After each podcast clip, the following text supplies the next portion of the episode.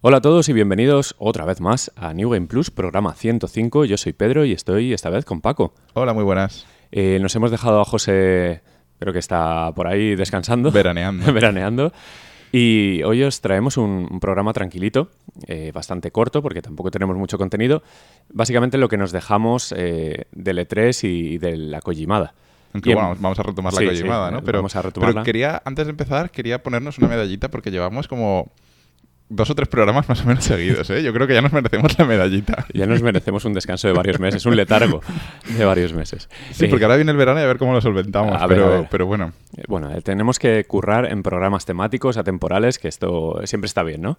De hecho, yo había pensado uno de, de catálogo de lanzamientos de consolas, en general repasarlas, porque Mm. al final estamos, estamos en lanzamiento todavía, porque casi nadie puede comprar una consola de nueva generación y tampoco es que hayan salido tantos juegos. el, el catálogo de lanzamiento de Series X es muy fácil. sí, por eso, un programa fácil. bueno, eh, vamos a, eh, a continuar con la Kojimada porque no es que tenga un punto y final, ni un punto y aparte, tiene un punto y seguido con dudas, porque bueno, siguen pasando cosas extrañas alrededor de, de Blue Box, de Hassan Karaman, o como se llame, y de todas las relaciones a veces cogidas con pinzas, otras con evidencias más de, de decir, pero, pero Mm. que lo tienes ahí, como, como el chico este Instagram que siempre hace los gestos de, pero, pero tonto, ¿qué haces complicándolo? Es... eh, hay muchas cosas, o sea, va- todo va en todas direcciones y, y también depende del prisma con el que lo mires, pero, pero al final yo creo lo que estamos es cansados ya, o sea, Sí, estamos sí. hartos de este tema. O sea, así como grabamos un podcast hace una semana Sí. súper emocionados, ahora ya es como... como Que hagan lo que ¿no? quieran, Hastío, sí. ya es como que, Que que, hagan lo que- que que acabe ya, que sea lo que sea, pero que acabe ya. Bueno, a ver, novedades eh, que se nos han pasado desde el último podcast. Eh, Nuare, Nuare. un estudio eh, especializado en hacer assets en 3D para, para juegos AAA, incluido The Last of Us 2, Death Stranding Mm. eh, y un sinfín de, de juegos importantes. Eh, pues bueno, su timeline de Twitter normalmente es un trabajo suyo, una ilustración, un modelo 3D, lo que sea, con un millón de hashtags indicando ese trabajo fue tal año para tal juego. Mm. Muy bien. Vale, su timeline a lo mejor son 400 tweets iguales y de repente un día ponen una caja azul. Vale.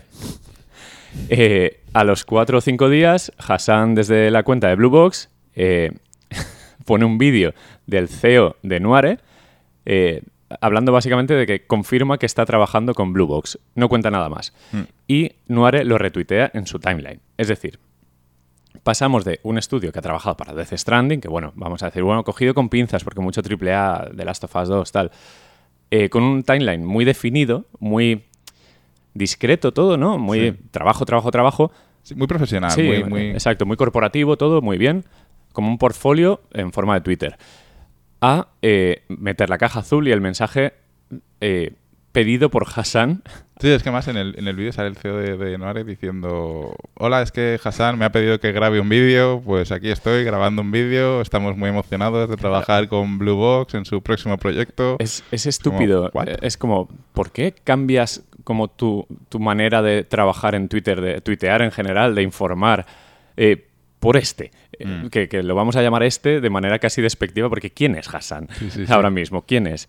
Bueno, eh, run run constante, la dobladora de varios personajes de Silent Hill, no me acuerdo, se llamaba Donna Burke, no, me acuerdo, sí. Eh, también un poco eh, ni que sí ni que no a, a preguntas de los fans, mensajes crípticos, bueno, lo de siempre.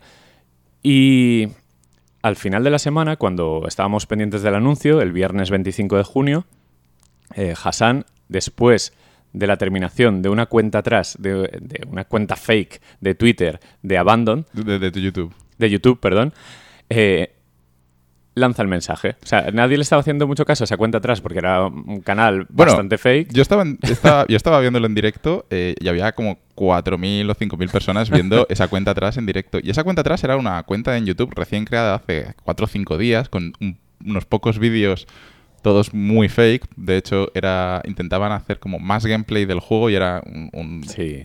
un Unreal Engine de Sí, un bosque random. No, no tenía nada que ver con el juego. Sí, y O sea, mucho era, muy, era muy fake. sí, era muy- esa cuenta era muy fake. Pero bueno, ahí estábamos 5.000 personas viendo la cuenta atrás porque estuvo como 15, 16 horas haciendo de cuenta atrás. Y llegó a cero y no pasó nada. Todos esperábamos un rickroll o, o algo sí, así, sí. ¿no? Y no pasó nada. Y bueno, pues no ha pasado nada, no ha pasado nada. hasta que de repente, a la misma hora que acaba la cuenta atrás, miras la cuenta de Twitter de Blue Box y hay un vídeo de Hassan. O sea, entonces, esa cuenta ¿Es fake? No lo sé, no lo sé. ¿Es una coincidencia? ¿Es otra coincidencia más en este cúmulo No de sé. coincidencias del destino? La cuestión está en que Hassan en el mensaje dice que eh, las- el trabajo de localización, que todo bien, pero que les ha surgido pues otros imprevistos, de que no estaban convencidos con un poco el resultado, el objetivo de la app, y que lo retrasan no tres días más, sino mes y medio hasta agosto. Hasta agosto, fecha indeterminada. Y es cuando ya dices, vale, se acabó, se acabó la tontería. Esto es un scam muy elaborado, muy tal. Pero claro, luego piensas, ¿puede ser Sony que les obliga un poco a hacerlo coincidir con un evento de verano tal? A saber. Yo estoy cansado, eh, como casi todo el mundo. Pero no, no soy Team Fake. Sigo siendo un poco, como decían en Reddit, está Team Real, Team Fake, Team está Chaos. el Team Chaos. Sí, Que tiene que ver con Final Fantasy. Exacto, el Origin, Neo, eh, no sé qué. la- el nombre de peli porno. Exacto. Eh, yo creo que lo retrasen a agosto, aparte de que es una putada, ¿no? Porque Sí. todos los que estamos siguiendo este evento dura- O sea, ya estos últimos 10 días más o menos han Sí, sido sí, bastante largos en, en agonía de, de- estirar un chicle que ya no tiene sabor. Porque cada día había una pista más. Me, agosto hay varias cosas. Agosto puede ser que sea el cuarto o quinto aniversario de PT, que creo Sí. que fue el 12 Sí, o fue- el 14 de Fue agosto. en una Gamescom, sería 12-14, Entonces- sí, a mitad. Puede que lo quieran hacer coincidir con la fecha de PT, que ya, bueno, eso es rezar el rizo, ¿no? Pero bueno, puede que eh, la Gamescom es en agosto. Este año en la Gamescom lo miramos y es del 25 al 27 de agosto. O sea, puede ser que quieran anunciar algo durante la Gamescom. Sí, este sí, año sí. la Gamescom vuelve a ser virtual, pero bueno, a lo mejor vuelve a- quieren hacer algo durante la Gamescom. Puede que Geoff Keighley tenga algún evento de estos suyos que hacen durante el, Ujú. Summers- el Summer Game Fest Sí, y, sí, sí. y hay algún evento en agosto que también pueda hacer algo, porque sí que es verdad que dijeron que estuvieron hablando, ¿no? Como que habían hablado y Hmm. que iban a intentar presentar el juego y hablar del juego en un, en un evento de Geoff. Entonces, bueno, ahí hay muchas teorías de lo que puede llegar a pasar. El caso es que hay que estar esperando un mes y medio más. Yo lo único que quiero de este mes y medio es que nos dejen en paz, que nos dejen tranquilos, que, Sí, no eh, que, no- que- que la- que en Twitter no haya ruido. O sea, que, se está. diluya todo y, y ya está. A ver, eh, están saliendo ahora muchos oportunistas eh, diciendo, madre mía, os creíais esto, ¿Qué, qué, qué fe tenéis, no sé qué. Obviamente esa gente no tiene corazón, no Mm. tiene sentimientos, está bastante podrida por dentro. Es bonito soñar. Sí, no, y ya no se bien. trata de, de que te guste tal marca o no te guste, es que es de las cosas divertidas que pasan Mm. en los videojuegos, porque al final no existe prácticamente el periodismo de videojuegos, porque realmente son todo notas de prensa Mm. y gente amateur escribiendo, eh, salvo el Jason Rier que a veces hace llamaditas, y todo lo que se salga de la norma es, es- es divertido y especular está muy bien, y, Mm. y más con estas cosas cuando hay tanto secretismo que a nadie se le ha ocurrido realmente eh, realizar un- un trabajo de investigación profundo, decir, vale, me voy a Holanda, voy a ver a Hassan, voy a tal. Todo está con mensajes en plan de eh, tiro la piedra, escondo la mano. Sí, es como eh, que nadie quiere sí. citar el avispero, ¿no? Sí, sí, sí. Al final todo el mundo se conoce ahí y, y los de Nuare eh, entiendo que tienen contacto con todas las grandes empresas del mundo, porque si colaboran para The Last of Us 2 y Death Stranding, que son dos AAA gordísimos, saben cosas. Y todos estos mensajes pues están siendo muy divertidos y eh, yo estoy cansado por el por el estiramiento de chicle que se ha hecho, Sí. pero me gusta que, que haya pistas. Claro, el, el, el, el stun, ¿no? El, el, el- Sí. el realizar toda esta parafernalia para, Hmm. para anunciar un juego de, de Kojima, eh, supuestamente, me parece súper guay. Lo que pasa es que también hay que saber medir los tiempos Sí. y saber cuánto tiempo puedes tener a la audiencia atenta a, a- Hmm. a este ruido, sobre todo en esta era, ¿no? Que, que somos más efímeros y todo dura Sí, poco. sí, sí. O sea, ahora estar un mes y medio esperando, pues, no sé, es raro. Es raro, es raro, pero oye, yo, yo no estoy cerrado tampoco, ¿no? No estoy... No, No, el- odio a Hassan ni, ni todo este lío. Me gusta que, que siga un poco en la incógnita de que a lo mejor no tiene nada que ver. Es probable que no tenga nada que ver con Kojima o Silent Hill, pero el hecho de que Abandon sea un juego indie pequeñito y haya generado tanto ruido, como- aunque sea una maniobra de marketing, me parece admirable y me parece divertido seguirla. Mm. A lo mejor decía, hostia, no tenemos dinero para marketing, ¿qué hacemos? Me parece genial. Me parece una jugada maestra. Sí. A ver, si todo esto acaba en un juego de Kojima, pues oye, de puta madre, aquí no ha pasado nada, borrón y cuenta nueva, todos están Sí, amigos, no, y- tenemos un juego y de se Kojima. recordará toda la vida, porque mira lo pequeño que Sí. fue lo de Moby Dick y lo de PT. Sí, sí, sí. Y estamos locos con PT. Eh, si esto no es un juego de Kojima, pues habrá un poquito de hate al principio y luego, pues a ver, al final habrá que jugarlo, ¿no? A ver, de que al final, Ah, después de todo claro. este camino de que- eh, tortuoso, pues es habrá que, que- ver de qué va el Abandon o como sea que se llame en realidad, porque Sí, imagina sabemos que- no sí. es el, no- el nombre real, Sabemos que empieza por S y termina por L. pero que no tiene nada que ver con. Silent Pero, pero imagina que todavía lo estiran todavía más el chicle y aparece un abandon y, y luego te pasas el juego y tiene el easter egg de que finalmente sí que es Silent Hill, pero todo estirado tan al máximo, Sí, sí, tanta con un, agonía. con un juego, un, un- un desarrollo completo de un juego totalmente innecesario, 10 millones de euros gastados. Exacto. Y que al final te salga el Norman Reedus. "Eh, ¿Qué pasa, chavales? Kept you waiting, ja?". Sí. Bueno, pues hasta ahí el, el punto y seguido todavía, pero un punto y seguido muy largo hasta agosto de, de Blue Box y Hassan. De todas formas, eh, recordad, lo escuchasteis aquí primero y, y en agosto estaremos ahí para contaros el, el desenlace, si es, si es que Sí, lo hay. Sí, a ver si metemos algún programa en medio antes Sí. de agosto, que no estaría mal. Siempre, sí. Bueno, más Eh, cosas. más noticias, cambiamos de, cambiamos de tercio y Cyberpunk 2077 ha vuelto a la store de PlayStation. O sea, yo creo que ya nadie se acordaba de que Cyberpunk no estaba en la store de PlayStation, pero efectivamente, allá por diciembre, Sony dijo a tomar por culo y lo quitó de la tienda Sí, porque sí, sí. estaba muy mal. Y ahora ya por fin, 6-7 meses después, ha vuelto el juego. Lo que pasa es que en el anuncio que del, del propio CD Projekt anunciando que ya había vuelto, ellos mismos dicen algo así como eh, seguimos trabajando en la versión de PS4 para ah, arreglar y actualizar el juego eh, a lo largo del año. Para una mejor experiencia, juega el juego en Play- PlayStation 4 Pro o PS5. O sea, de hecho, cuando vas a comprarlo, por lo que he leído en Reddit, si es una PlayStation 4 Pro desde la consola que lo estás comprando, te, te da un warning en plan que, ojo, cuidado, que lo que vas a comprar igual no está bien del todo. es como... Qué desastre. Sigue un poco el desastre. Eh, Bueno, pero ellos eh, vendieron mucho, cogieron el dinero y se fueron. Al final, Mm. todos esos, toda esa ruta que tenían de parches no la están cumpliendo, ¿no? O al menos no está haciendo ruido.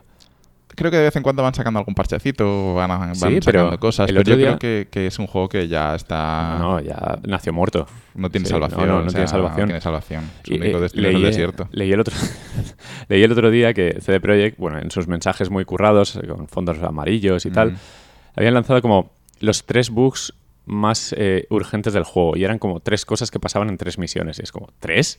¿Estás diciendo tres bugs? Claro, porque una cosa son los bugs, que entiendo que, que, que es lo que pueden arreglar. Sí, pero es el núcleo jugable. pero claro, el núcleo jugable no hay, no hay por dónde cogerlo, No, no, hay dónde- por dónde arreglarlo. Entonces, es lo que eso ya Mm. eso ya es así. Y eso así se va a quedar. Yo aprovecho desde aquí, si, si alguien quiere un juego eh, con ambiente cyberpunk, eh, con un poco lo que prometía Cyberpunk 2077, pero que funciona bien, yo siempre voy a decir los dos Deus Ex, Mm. eh, tanto el Human Revolution como el Mankind Divided, aunque este último está incompleto, el final es muy abrupto, es de repente pam, y parece que les faltó tiempo o juego, querían colar DLCs, pero la experiencia es muy buena. Mm. Y antes que 2077, pues seguramente Deus Ex lo, lo disfruten más. Mm. Bueno, eh, posible reboot de Dead Space en Sí. desarrollo por parte de Motive Studios, que son los de Battlefront 2 y Squadrons, Sí. que es el estudio donde trabajó Amy Hennig y creo que donde estuvo Kim Swift, que es la, la un- una de las mentes detrás de Portal. Ah, eso no lo sabía. Recuerdo, sí, eh, recuerdo Mm. esta chica que sí presentó un, un proyecto en una jam de estas. eh, Gabe Newell dijo, ojo, ojo, Mm. eso me mola, esa idea de los portales. O sea Pues- que eh, talentos muy buenos y Motive, que bueno, desde los últimos Star Wars ha estado desaparecida, pues un reboot de Dead Space entra Mm, habido- Estupendo. no está confirmado todavía, hay muchos rumores al respecto y se ve que fuentes de estas que han revelado cosas anteriormente y han tenido razón, eh, hablan de eso, de un reboot, no una continuación, es como un- más que reboot, eh, en el, en, en el, en el leak o en la filtración usa la palabra reimagined, o sea, como muy bien. una nueva vuelta de tuerca sobre la Sí, sí, sí. franquicia de The Sí, Space. entiendo que a lo Eh, mejor Genial, o sea, me no parece altera una noticia increíble. No, no, de lujo. Que a lo mejor no altera la historia del original, pero sí, que añade. de Isaac. es verdad, es verdad. Mm. Isaac, el, el fontanero del espacio. Sí. Eh, tenemos un EA Play eh, en julio. Eh, Supongo que al final sí que es verdad que era en julio, no en junio, como yo decía. Sí, sí, 22 de Eh, julio era. Algo así, a fin- Sí. 20 algo de julio. Eh, supongo que ahí revelarán po- este posible re- reboot eh, junto con el FIFA y bueno, lo típico de, lo típico de EA. Sí, y, y ya pocas cosas de Star Wars, ¿no? Porque, como dijimos en el, en- hace un par de podcasts, eh, la licencia, digamos que ha caducado la exclusividad y.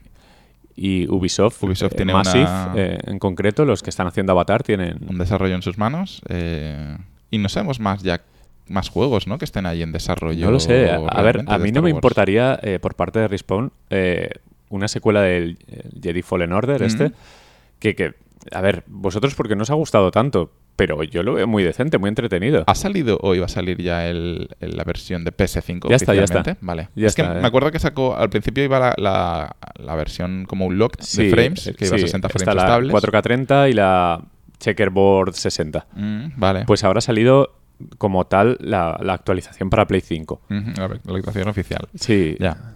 A ver, yo creo que que cuando lo jugué no me entusiasmó, em, pero al final el recuerdo, el pozo que se me ha quedado no es desagradable, ¿sabes? No, de Es hecho, como- que- querías volver. Tú te lo Sí. pasaste y volviste a ver qué tal con el frame rate Mm, eh, Pero desbloqueado. al final no llegué a jugar porque estaba liado con otros juegos Mm. y tal y al final lo- no, lo, no, lo, no lo pude jugar. No sé, a ver, eh, espero alguna cosa nueva de EA, aparte del Dead Space. Siempre sorprenden con dobles A, indies un poco venidos a más, no sé, eh, Unravel en su día, que estaba Mm. muy bien.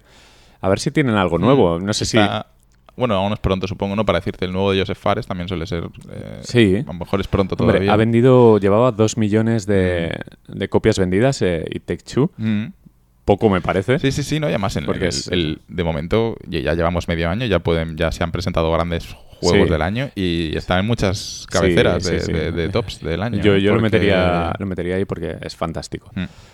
Bueno, eh, no tenemos muchas noticias más. Eh, han salido un par de juegos muy interesantes esta semana. Uno es Scarlet Nexus, de, de Bandai Namco. Eh, yo lo que he visto, a ver, es que para mí todo esto es muy waifu, Sí, son waifus pegando hostias.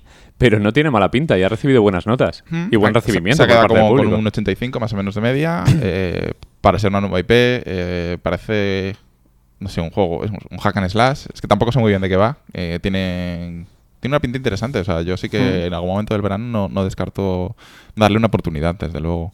Y, y luego el otro, que es Ender Lilies eh, Quietus of the Nights. Ender Lilies, para los Ender amigos. Lilies, sí, sí. Ender Lilies. Que bueno, que este eh, tú lo tienes, yo lo tengo. Yo sí que he tenido la oportunidad de jugar media hora, una hora, Mm. un poco la introducción y, y algo más. Y si quieres, aprovecho este, Vale. este momentito. A ver, para hablar. Yo no lo he jugado todavía. He estado investigando, se ha desarrollado en Japón por un estudio llamado AdGlobe y otro que se llama LiveWire. No, no he podido investigar mucho. eh, sí que AdGlobe, no sé si es distribuidora o desarrolladora, pero sí que tiene muchos juegos puramente japoneses que desconozco la mayoría, muchos para PC, eh, digamos lanzamientos menores. Seguramente haya algo conocido, pero a mí se me ha escapado de- dentro de la web. Es una especie de Hollow Knight, Hollow Knight barra Metroidvania, Sí, pero Hollow Knight, Ori y tal, Sí, todos estos. muy inspirado en Hollow Knight porque tiene mecánicas como lo de descansar en los bancos, que creo que eso es de Hollow Mm, Knight, ¿no? sí, Hollow Knight. Lo de recuperarte la vida con un botón, con unas cápsulas que tienes, que aquí son como unas, Sí. unas flores o algo así.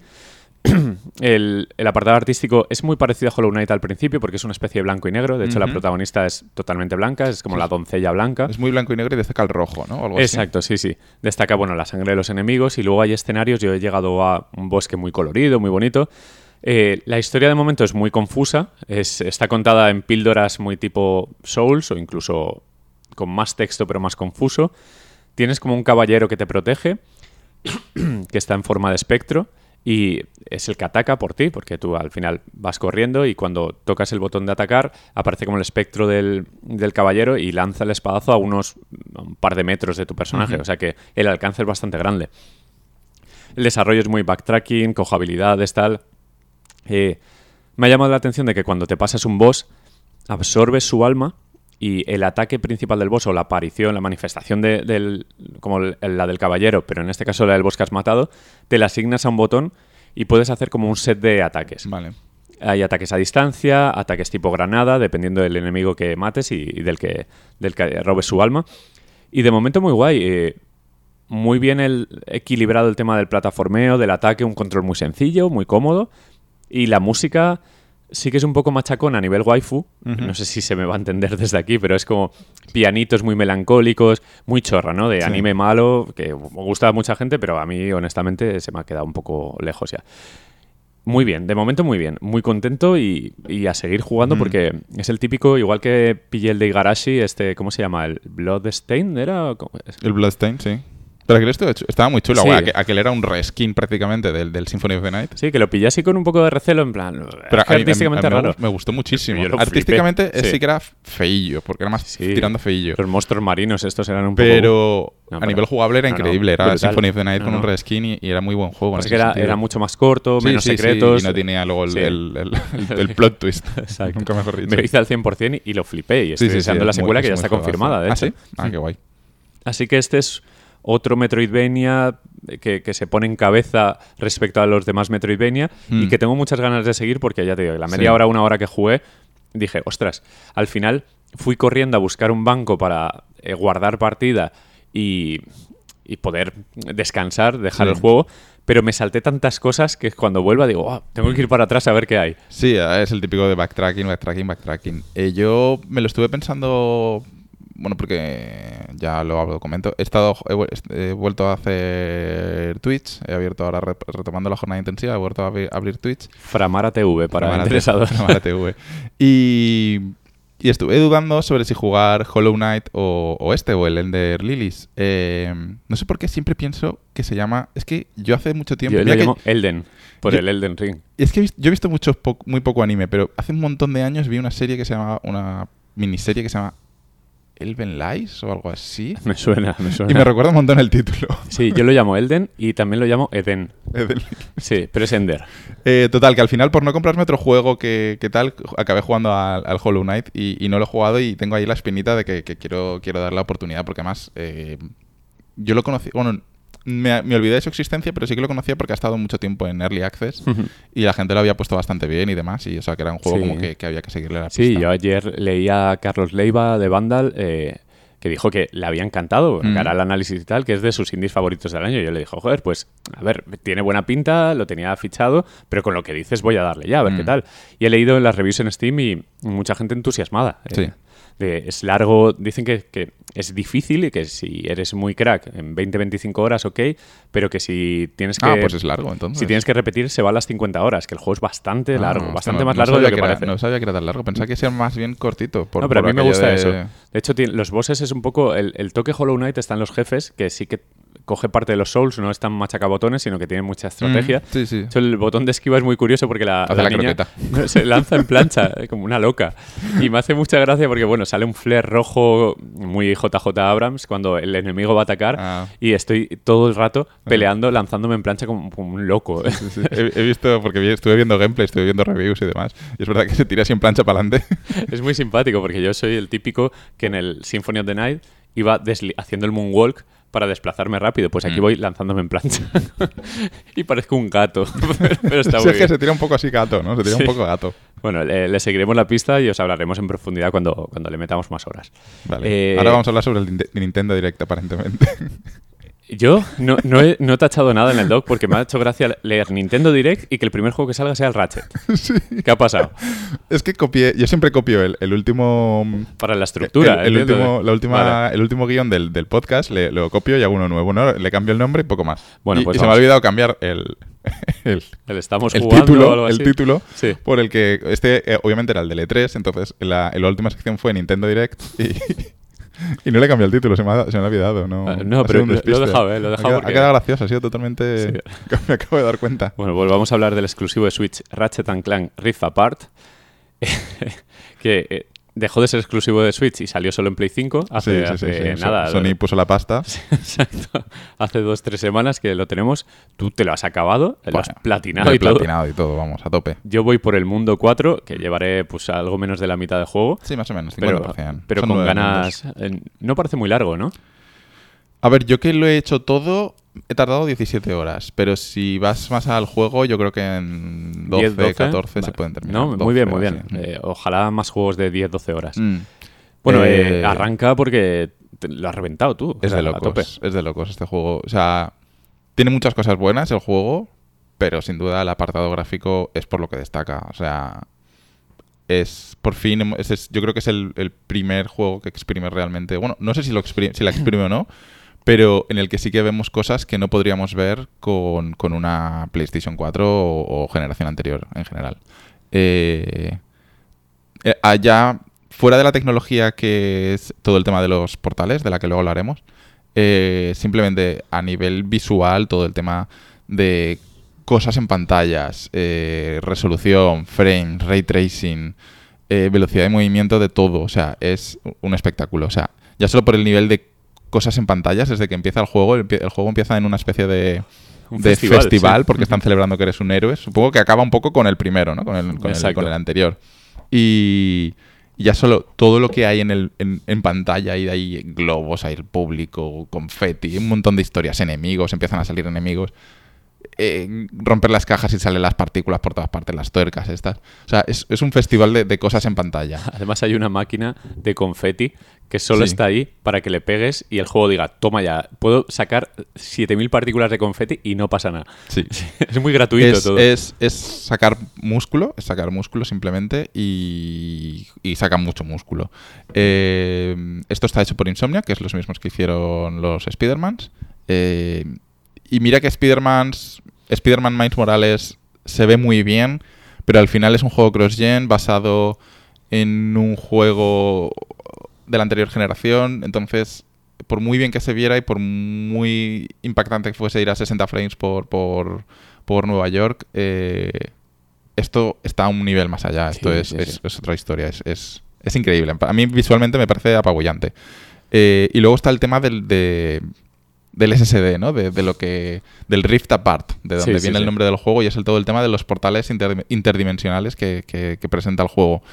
Y es porque, bueno, Sí. por una historia de la, una movida de la historia del juego, de, de- de lo- luego Sí, encontraré bueno, la historia. eh, empieza, empieza ahí, básicamente roba el malo del juego, roba el, el, arma, el dimensionador. el dimensionador, el que abre portales entre dimensiones. Sí, entonces digamos que empiezan a pegarse con el dimensionador y el dimensionador acaba roto y obviamente pues se abren, Sí. se rompen las dimensiones, se rompen las- lo que separa las realidades y hay portales a diferentes dimensiones por todas partes. Entonces, de esa es la historia del juego, esa es la premisa. Eh, y eso implica mm, muchas cosas a nivel de gameplay. Eh, por un lado, lo que hemos visto, ¿no? Es el, el típico portalito que tienes dentro de tu. Porque hay varias. eh, hay como tres conceptos de portales que yo difer- di- diferenciaría en el, en el juego. Está.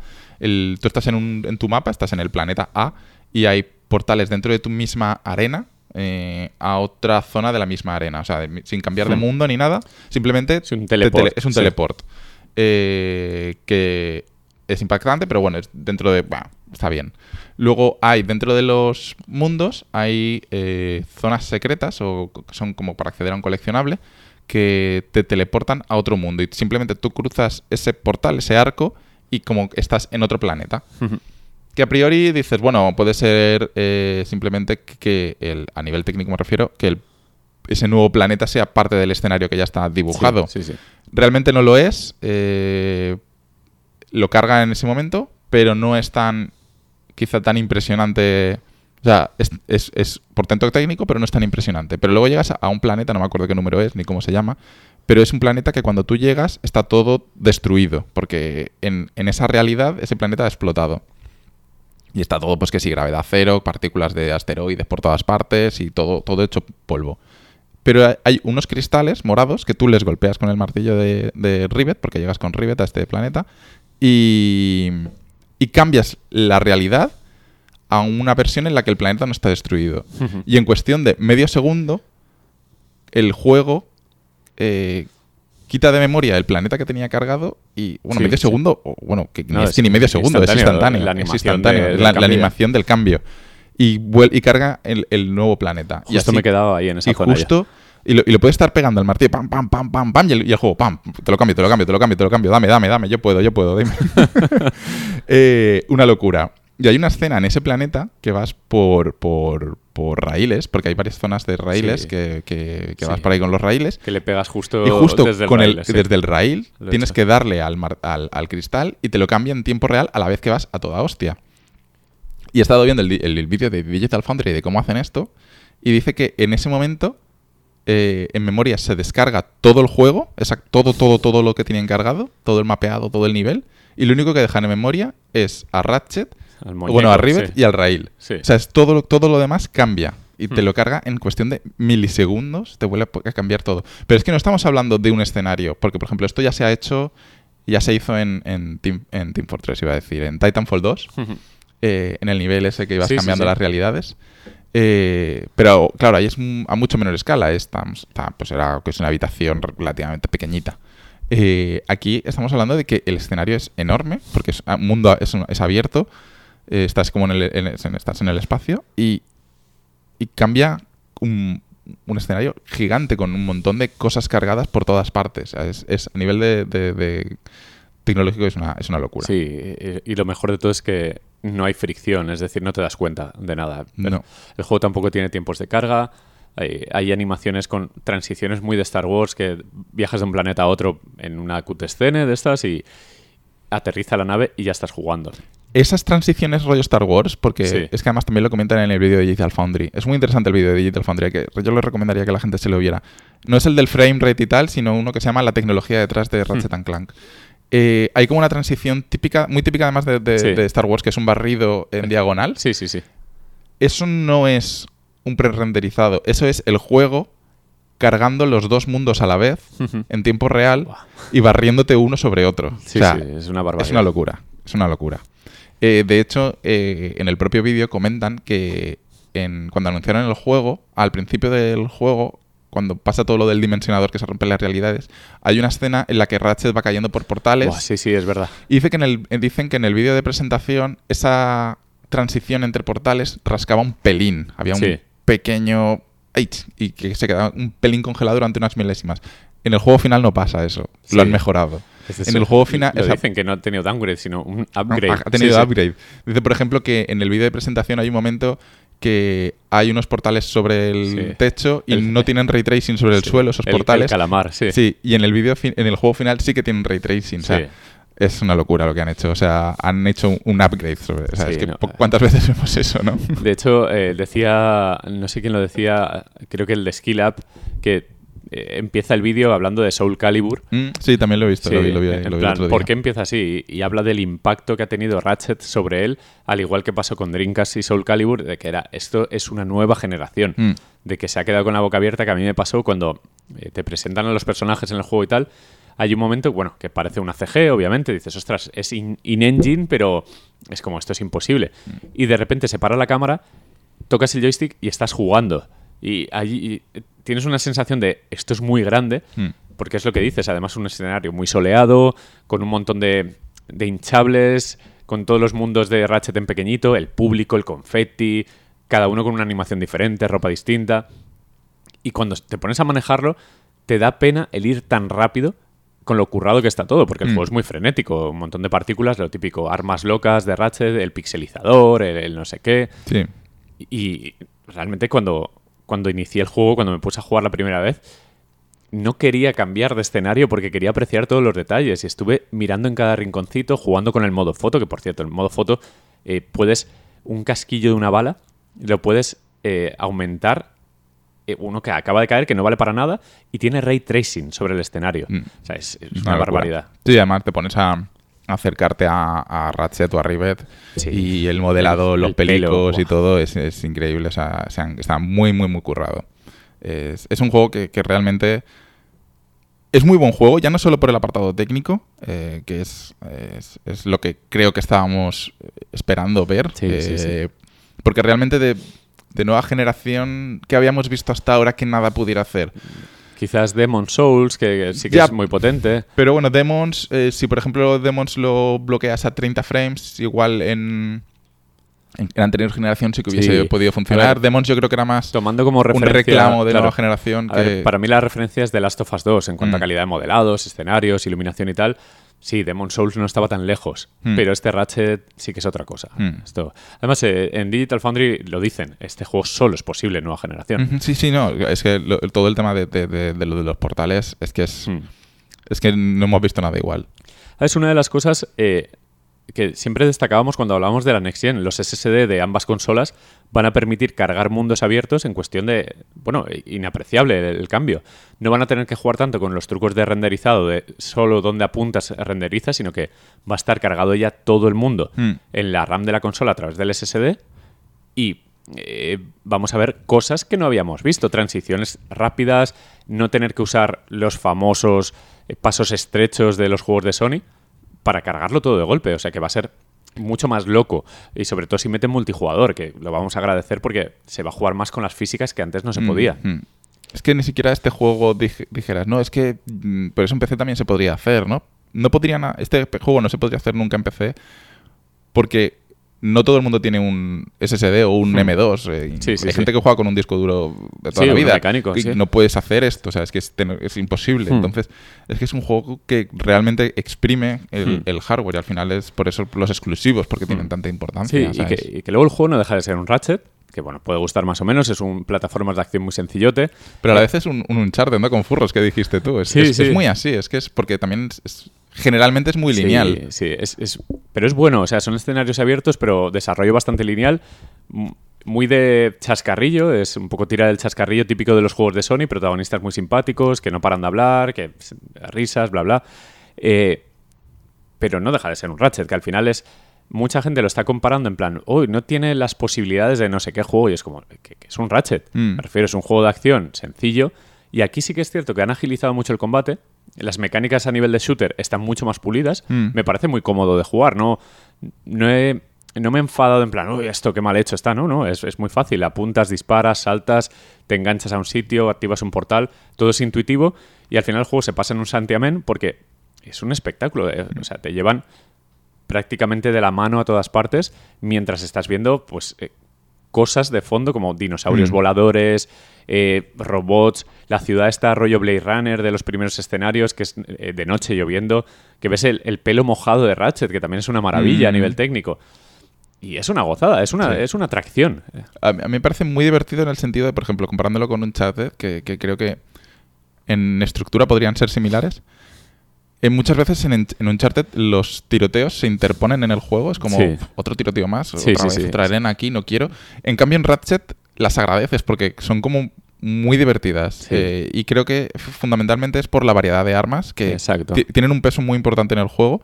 Hay como 20 armas, sin exagerar. Hmm. Sí, bueno, es Yo- característica de la saga Sí, y sí, sí. de Insomniac en general. Eh, eh, eh, estaba jugando, y no me- porque yo jugaba al anterior, el que salió en Play 4, pero no me acordaba muy bien y completé la primera rueda de armas y dije, uy, qué raro, ya tengo todas las armas del juego. Pero no, luego hay una segunda rueda y completé la segunda rueda y dije, ay, mira, ya tengo todas las armas del juego. Pero no. hay una tercera rueda Sí, sí, sí, sí. y ahí ya sí que completé todas las armas del juego. Además está muy guay porque las tienes que comprar y te anima a explorar el escenario, a descubrir todos los secretos. Además, Sí. cada vez que cambias de mundo, bueno, tienes una especie de mapa mundi con los planetas donde te dice lo que te falta de Mm. cada mundo y es, es muy buscar el platino de manera agradable porque Sí. para encontrar los secretos eh, juegas minifases. Sí. Luego sí que es cierto que tiene cosas un poco que cortan el ritmo, como las fases de Clank, el robotito, que vale. son rollo Lemmings, que son unas Sí, sí, una exacto. especie de VR missions como las de Metal Gear, de- de es los estética, Lemmings, sí. sí. sí. Que son, bueno, son un poco pesadas porque en general son bastante sencillas y cortan. Sí, es un poco un puzzle de resolver el- Cortan ese flujo, eh, esa, esa velocidad que tiene el juego, la, la rompen, Mm. pero también es entendible que quieren alargar de alguna manera el juego, porque al final, si no, es una atracción de, de minuto y medio a tope y se acabó el juego, ¿no? Mm, no es, Tiene momentos de tranquilidad y de exploración que se agradecen y que te van a dar, pues eso, eh, a partir de las 10 horas lo que le dediques, ¿no? Mm. A mí me ha, me ha gustado mucho sobre, sobre las armas el tema de que mm, te, progreso invi- de te las invita armas, a sí. jugar con ellas. Sí, Está sí, muy bien hecho el progreso y, y se hace muy divertido porque todas las armas van subiendo de nivel conforme las usas. Tienes que usarlas para subirlas de nivel. Todas suben a nivel 5. Entonces yo lo que me propuse fue, esto no, no es necesario para, para el platino ni nada, que me lo he sacado, es subir todas las armas a nivel 5. Entonces cuando un arma ya la tenía a nivel 5, intentaba no usar ese arma porque es que te- tenía 19 más para, para- para Sí. poder usar. Entonces, pues te hace que todo el rato el gameplay sea muy variado. Que no estés usando todo el rato la pica metralleta o el pixelizador o, o tal, que rescata un par de armas sobre el, el juego el anterior, pero Joder, es que se han inventado un montón de armas. Que, a ver si está el típico lanzacohetes que simplemente lanza cohetes, pero hay otras que es que, yo que sé, tiras una bala y una vez la bala está en el aire, conforme le das al R2, esa bala va pegando enemigos, Sí. ¿sabes? O la que los transforma en plantas. Exacto, Sí, la sí. que los transforma en plantas. Luego está que tiras unas setas que, que pelean por Es ti. verdad, sí. Tiras unos robotitos que te ayudan. O sea, hay un montón de, Sí. de originalidad. Y conforme vas subiendo las de nivel, desbloqueas perks únicos de esas armas, que pues no sé qué, gira más y hace más Mm. daño, o, lo- o puedes fijar a los enemigos y los rastrea, no sé Ah, cuántos. eh, O sea, está genial, sí. es una pasada, es una pasada. Y al final acabé subiendo todas las armas en nivel 5. Es que me lo he pasado muy bien jugando y probando todo. O sea, Hmm. probando todo y, y todas las armas. Hay veces que coges un arma y dices, pues esto es una mierda. Pero empiezas a jugar con ella y dices, ah, pues no está mal si juego de esta manera. Y luego la empiezas a subir de nivel y se hace un arma súper potente, súper super Sí. rota que, que, que matas. Sí, de hecho, la- en las arenas de combate, que hay como cantinas tipo Star Wars, que Mm, tienes sí. como... Sí, en el planeta hay como un. Sí, hay un- son peleas clandestinas y tal, y ahí puedes hartarte de probar las armas y la verdad es que ahí entiendes que unas son de corto alcance, de largo, de medio, Mm. Que unas hacen más daño a grupos, otras a individuos, está, está Mm. muy bien. Es inteligente, el desarrollo del juego es muy inteligente, te lleva en volandas prácticamente, pero es eso. Está pensado para que te diviertas constantemente con todo. Mm. Y luego eh, hay nuevo pla- nueve planetas. eh, hay uno que únicamente, bueno, es una es la ciudad, que es la cantina, eh, que es donde está el, el bar este que de las pruebas que estabas diciendo. Pero luego cada planeta tiene como su propia personalidad y su propio diseño. Sí. Eh, hay un planeta que es de mundo abierto, que es el que llevas con... Es el planeta natal de Rivet. Que ese es el- a lo mejor es un poco el más raro porque es eh, mundo abierto y hay veces que te sales un poco del escenario y se rompe un poquillo el juego porque haces cosas que están poco pensado para ser un juego de Sí, mundo sí, abierto. Pero bueno, eh, no solo es de mundo abierto, es que te dan un dragón, puedes ir volando por ahí, o sea, es una locura ese, ese mapa. Luego hay otro que es más tipo montañas rocosas y tal Sí, y cual. sí, y hay uno que me ha gustado mucho, que creo que es el que más me ha gustado, que es el de los piratas robots. Ay, no sé si he Es, estado, es- creo es- que no. es- estás a- es- es más hacia el final. Y me ha gustado muchísimo. De hecho, me ha recordado a, a Monkey Island 3. Porque al final eh, hay una zona que es como si fuese un parque de atracciones de piratas. Y me ha recordado al final de Monkey Island 3, que al final todo es un, un parque de atracciones de piratas. Eh, no sé, me ha gustado mucho el juego en general. Me, ha- me- me lo, me lo he gozado de principio a fin. No, recomendadísimo para todo el mundo que tenga Play 5. Es uno de los motivos por los que tener una Play 5. Básicamente queremos estos exclusivos. Sí. Yo creo que habrá mucha gente reticente a, a decir. Es que Ratchet, ¿no? Como que es un juego de. De segunda, por decirlo de alguna manera. No Sí, es sí, sí. No- las no es- grandes. no es Uncharted. es- y, como que es infantil dentro de su. Bueno, pero de- de- dentro de una percepción desde fuera, quiero decir. Que como que lo pueden ver un juego más infantil o, o- o más tonto, que, que es un. que es un juego. Sí, de- es que no sé, de segunda. Dadle una oportunidad, porque es que realmente. Hmm. Si tenéis una Play 5 la tenéis para esto. Es, es para el juego para la que, la, la que la tenéis. Y, y- y tampoco va a haber ningún gran exclusivo que saque jugo a la consola a Sí. corto plazo. Bueno, y hablemos de, de los modos gráficos, que al final eh, se puede Mm. jugar eh, 4K 30 frames con ray tracing, Ujú. Que es, el, mo- 4K es el modo incorrecto de jugar. 4K 60 sin ray tracing Es el modo incorrecto también de Sí. jugar. y el checkerboard este de, de 1080 a 4K a 60 con ray tracing. Es el modo correcto de jugar. No sé por qué en algún momento me dijiste, lo voy a probar a 30. Y yo te dije, no. Inicié el juego a 30. No. Inicié el juego a 30 porque quería ver si había una diferencia de, de resolución. Y realmente, por lo menos a la distancia que yo estoy de la tele, yo no noto la diferencia entre checkerboard y Sí. 4K. O sea, no los noto. Soy, incapaz. No, nadie. Y... Pero sí que noto 30 o 60. No, no, es, es- el juego cambia completamente. Y sí que noto ray tracing o no ray Sí, tracing. sí. El ray tracing además en este juego está muy presente en todo. Mm, Son buenos los de Insomnia con el ray tracing. Ya la liaron con Spider-Man, lo hicieron muy bien. Y con este es que tienes en todo ray tracing. O sea, cuando se lo quitas dices, ostras, el, el mapa ha cambiado, porque a lo Mm. mejor el suelo, todo el suelo donde estás, está reflejando y no te das cuenta hasta que lo quitas. Sí, sí, no, es un, es un- Es que el ray tracing al final es una característica que no estás... No eres consciente todo el rato de que la estás viendo. Por Mm. ejemplo, los 30, 30 60 frames es una Sí, sí, característica muy evidente. Pero el ray tracing es como que te añade valor al, conjunto, eh, Al, al- al micro, ¿no? Al, a verlo todo así, no sé, es como... Es Sí, una no, no, característica que- sutil, pero, pero que cuando la tienes se agradece. Como que el- el- te, lo, te lo hace todo más realista. Sí, que se nota sobre todo cuando lo puedes quitar y poner. Mm. Porque a lo mejor lo tienes y no te das cuenta, porque dices, bueno, esto se ve muy bien. Y no lo tienes y tampoco lo echas de menos, porque dices, bueno, esto se sigue viendo Además, muy bien. una cosa que mola mucho de los juegos de Insomniac, tanto el Spider-Man como este, es que puedes cambiar al vuelo el modo de juego. Sí. Simplemente te carga el último, el último checkpoint de nuevo. Eh, pero bueno, el, último checkpoint Sí. es ahora. Que no tienes que salir de la partida, darle y Exacto. tal, sí. Y, y puedes ver las diferencias en cuestión de 10 segundos. Sí. Puedes estar viendo, bueno, que 10, 5. Sí, sí, sí. Puedes estar viendo las diferencias y, y se agradece. Y porque lo- es que lo ves instantáneo. Y una vez ves 60, no puedes jugar 30. No se puede, no se puede, está, está Eh, prohibido. hmm. Yo, por ejemplo, con el Spider-Man empecé a jugar a. a 30 porque De tenía. hecho, te lo, ray pasaste, tracing. te lo pasaste a 30, ¿no? Y luego, no, me lo acabé pasando a 60 sin ray tracing porque 60 es mejor que 30. Sí. Y luego cuando ya me lo pasé, lo platineé y todo, ya es cuando sacaron el modo tre- 60 Sí. con ray tracing. Yo me lo pasé a 60 con Ray Tracing porque eh, le dediqué demasiadas horas al Demons Mm. y lo gocé. O sea, es que en Spider-Man precisamente lo de los edificios Ya, es que el, el- ray la cristalera dolía. de los, de Sí. los rascacielos se, se- se dolía, notaba dolía, mucho. dolía el no tenerlo. Pero yo lo que tengo claro es que Insomniac se, se posiciona como, como un gran referente de- de Sí. la- dentro de la marca PlayStation. Eh, y estoy deseando ver Spider-Man 2. O sea, Sí, tengo unas ganas locas de ver lo que son capaces de hacer. Espero que sea un juego exclusivo de PlayStation 5 y que, y que uf, verlo pronto porque Sí, tiene que ser de escándalo aquello. Supongo que llevan tiempo haciéndolo. Mm. Desde que terminaron el primero, entiendo que Ratchet es un desarrollo en paralelo. Son Mm. muchos en Insomniac. Sony hace algo muy bueno con los estudios y es que los mima mucho. eh, los hace crecer. No tanto comprando como, por ejemplo, Microsoft, que Mm. necesita, de hecho, tener empaque en cuanto a estudios propios. Pero Sony, que ya los tiene, los cuida. E Insomniac, que ahora es first party, pues eh, se está situando como como top tier, como Sí, puede sí, ser sí. Santa Mónica y demás. Y Símbolo, de calidad.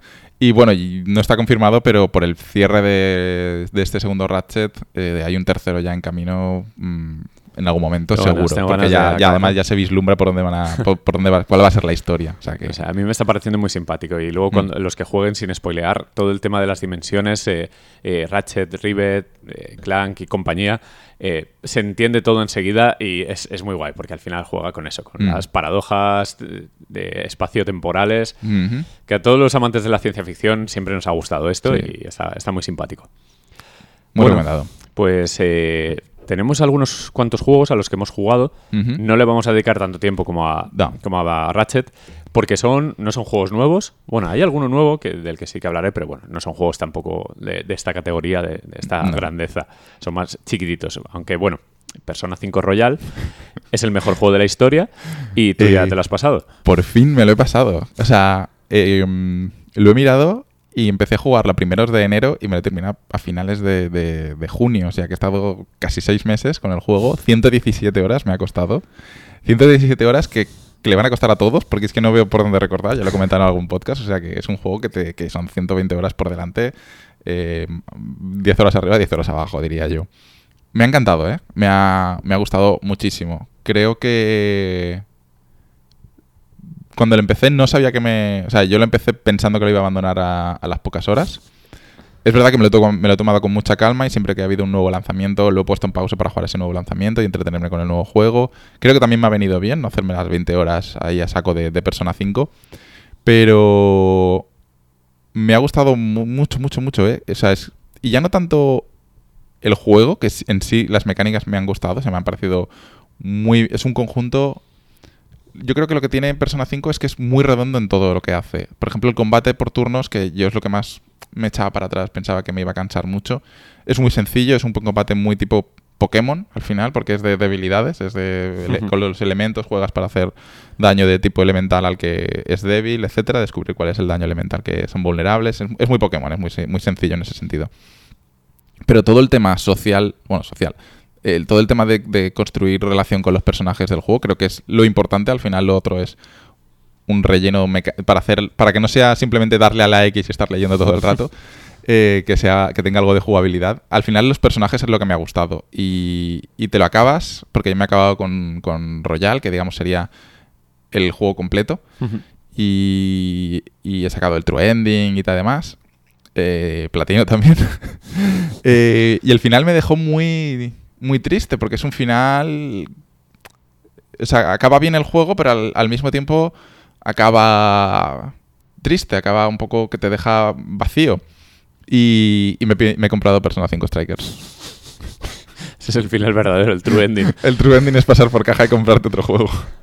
¿Y, Eh, y- y cómo es este Striker? Claro, Persona 5 Strikers yo creo que es un juego hecho simplemente para, para los fans de, Persona 5. Porque es un juego que es una secuela directa. eh, son como unos pocos meses después del final de, Persona 5. Eh, Persona 5 acaba. Persona 5 Royal acaba en marzo, abril. Y este empieza en julio, ¿vale? La- Las, vacaciones de verano. Y es un juego que es una secuela directa que no tiene sentido jugar si no has jugado al anterior. Eh, sí que te pone un poco en situación de todo, te, te empieza, te, te explica conceptos que seguramente no entenderías si no hubieses jugado, pero al final Persona 5 y Persona 5 Strikers va de los personajes de la- del, del equipillo de, de los ladrones fantasma. Eh, suena muy absurdo, pero el nombre, pero eh, va del equipillo este y de la relación con ellos. Entonces lo que quieres es ver, volver a ver a, a- los colegas, básicamente es Sí. volver a ver a los colegas y, y esta vez han sacado un juego, bueno, ya- no sé cuándo salió realmente este juego, no sé si salió este año o salió el año pasado, no me acuerdo. Creo que salió este año el, el Striker, salió a, principios de este año.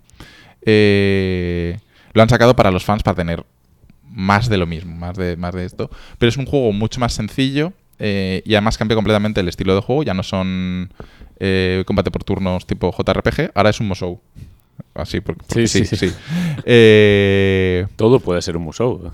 y a la vez es un juego que, que el combate se siente muy parecido a Persona 5, al combate, a todas las mecánicas que tenías en, en Persona 5, todo el tema de las- los elementos, las habilidades, las personas, los contraataques, los ataques técnicos, todo eso está, pero a la vez es todo muy diferente, porque claro, ya no se juega por turnos y lo provocas de otra manera, lo haces de otro, es- mucho más frenético, eh, o sea, es como muy similar todo y conceptos muy conocidos, pero a la vez todo muy diferente. Es difícil de, de explicar, pero una vez empiezas a jugar ya lo, lo, lo entiendes y dices, hostia, esto es esto, esto es esto. Pero todo de una manera, claro, al final esto es combate en tiempo real, todo muy frenético, todo el rato spameando el cuadrado que es el ataque rápido, y de vez en cuando tiras magias, que sí que paras el tiempo, pero es un Musou al final. Hay 100 enemigos en pantalla y tienes que eh, matarlos a todos. Es un juego que mecánicamente en el combate es muy fácil apretar botones y que los enemigos se mueran, pero a la vez creo que es el típico juego que es muy difícil hacerlo bien, hacer lo Mm. que deberías estar haciendo. Sí, O sea, ¿sabes lo que quiero decir? ¿no? Sí, que, sí, sí. que- que- Eh, fácil de manejar, difícil de dominar. Exacto, bla. exacto. Sí. Es- la literal, Sí. La, la o sea, es la adaptación literal de eso. Sí, sí. Pero nada, me ha gustado. O sea, llevo un poquito, ¿eh? Porque me llegó a- ayer. O sea, lo, lo pedí el viernes, me llegó ayer. compraste físico, además. Sí, porque lo- yo me lo quería. Me lo quería pillar, pero. No sé qué. Como. Como tenemos la edición. Bueno, tenemos con disco, ¿qué coño? Pero como compartimos todos los juegos. eh, siempre pienso en digital. Y lo metí en digital y valía 60 pavos. Y dije, no, me niego. y alguien por Twitter me dijo, oye, que está a 30 la versión física. Y es lo mismo. Es, Sí, sí, es sí. es más. Es el juego de Play 4 corriendo en la Play 5. Sí, no, no- y al final siempre se puede vender. Sí, luego, bueno. exacto. Entonces me lo pillé, me llegaba el día siguiente, me llegaba el sábado y dijo, madre mía, esto es el futuro ya. y estuve jugando ayer, entonces lo que me ha dado tiempo a jugar, que he jugado unas tres horas o así, que para un persona es pues eso, acabo, acabo de empezar el juego. Hay juegos que ya se estarían acabando, pues Madre yo me lo acabo de empezar. Y, y eso, entonces ahora es, se reúnen para las vacaciones de verano y pues se trasca la tragedia otra vez ahí, empieza otra vez la, la historia. Y por lo que he podido ver, eh, así como el primero se centraba solo en Tokio, Eh, este se centra por todo Japón. Los personajes van a hacer un road trip Qué guay. y, y vas por todo Japón. Pero porque eh, se van de vacaciones de verano Sí, con sí, los sí, colegas. Sí, sí, se van de vacaciones de verano. Qué guay. Y sí, la, la cosa es que cogen como una caravana, una camper, una cosa Sí. así, y van por ahí haciendo barbacoas y sus cosas. Y, Madre tal. mía. Porque no he llegado a esa parte todavía, estoy, digamos, en el primer. En el Persona 5 se llaman palacios, aquí se llaman cárceles, eh, porque son Joder. porque son más, eh, por ejemplo, el primer, la primera cárcel es en Shibuya y estás en Shibuya haciendo... Pero es que la recreación de Japón a ti te molaría mucho. Tengo, Porque tengo ganas. A ver, meterme en esta aventura otaku me da miedo. a mí me daba miedo, ¿eh? Pero al final... No, a ver, yo no sé si tú tendrás la paciencia necesaria. A ver, tiene que hacer clic, entiendo. Sí. A ver si aguanto. Lo que pasa es que cuánto, el problema es cuándo te va a hacer clic. Ya, ya. Es- la sí, historia. sí, a, a ver, eh, Ah, yo reconozco que me he llegado a dormir con el mando en las manos, ¿eh? Porque, porque es, es, es, es está muy cerca de ser una visual novel Sí, prácticamente, ¿no? Entonces estás durante una hora dándole a la X leyendo el dialoguito. O sea que hay cosas que no te has leído en ningún momento, ¿no? Que has pasado. No, no, no, sí, en general me lo he leído todo. Hay veces que lees más rápido, más no rápido. O- en diagonal, en Porque, plan hay, mucho rápido, rec- sí, hay sí. mucho recap, ¿no? En mucho de tanto eso sí que lo lees más rápido, pero las partes de la historia sí que Vale, te, las, vale. te las lees más a, tu- a tu ritmo. Yo es que he leído a mucha gente que al- el juego empieza como las 20, 30 primeras horas increíbles, tal, y hay un momento en el que dices, esto es un coñazo.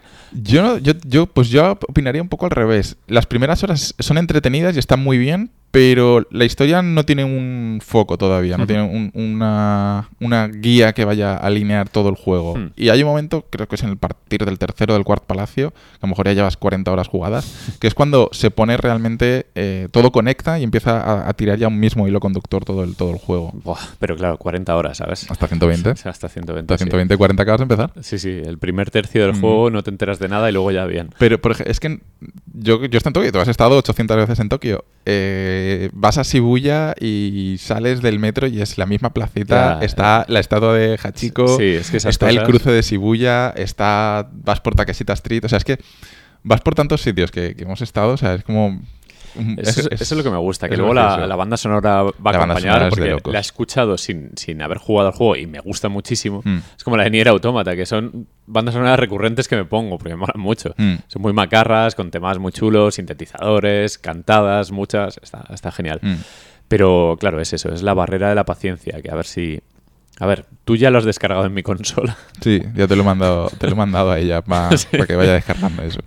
Ya lo tengo instalado en la consola. De hecho, cuando el otro día eh, encendí la Play y empezó a sonar la música de persona, Es que más, joder. claro, no tenía el canal puesto todavía, pues se puso el- la música en los HomePod y cuando lo puse y vi el logo dije, hostia, ya está, ya está, la trampa. Y- pero bueno, no, de momento no puedo empezarlo porque lo voy a dejar de lado si lo empiezo ahora, que hay como varios Ya. juegos. Pero el típico agosto tranquilote, no te digo que no. Mm. Y, y que no infectemos a José en algún momento. Mm.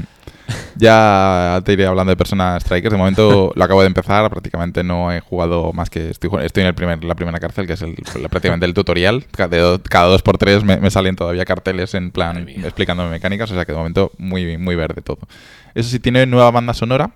Que son eh, algunos temas sí que aprovech- aprovechados del original, algunos son nuevos y algunos son remixes eh, de- de los temas.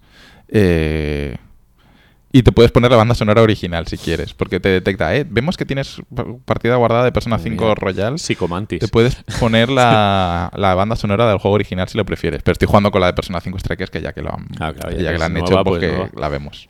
Y nada, genial. Yo a tope con Persona. ¿Y se sabe algo del 6? No sé, mm, no lo sé, pero Es el juego O sea- estrella de Atlus, es, es todo. Sí, sí, sí, sí. Eh, pero yo, por ejemplo, el 5 me ha encantado. Pero no me planteo tocar el 3 o el 4. Y mira que el 3, el Dancing All Night, ese lo Sí. ponen como que es muy buen juego. Y el 4, no sé cómo se llaman. Pero. eh, no sé, es que el 5 tiene. El 5, sobre todo, me llamaba el apartado gráfico. El, El 4 en Vita, eh, ojo, eh, qué pena, porque ahora ya no. Porque Vita pasa mejor vida, pero en su día. A lo Sí. mejor llegas a pillar el, el 4 de Vita, que yo lo compré. Igual- Persona 4 Golden se llamaba o algo así. Ah, sí, puede ser. el- Sí. Le- lo compré y no jugué muy poquito. También es cierto que yo está, nunca había tocado en persona. está todo en inglés, que el Royal está traducido al español.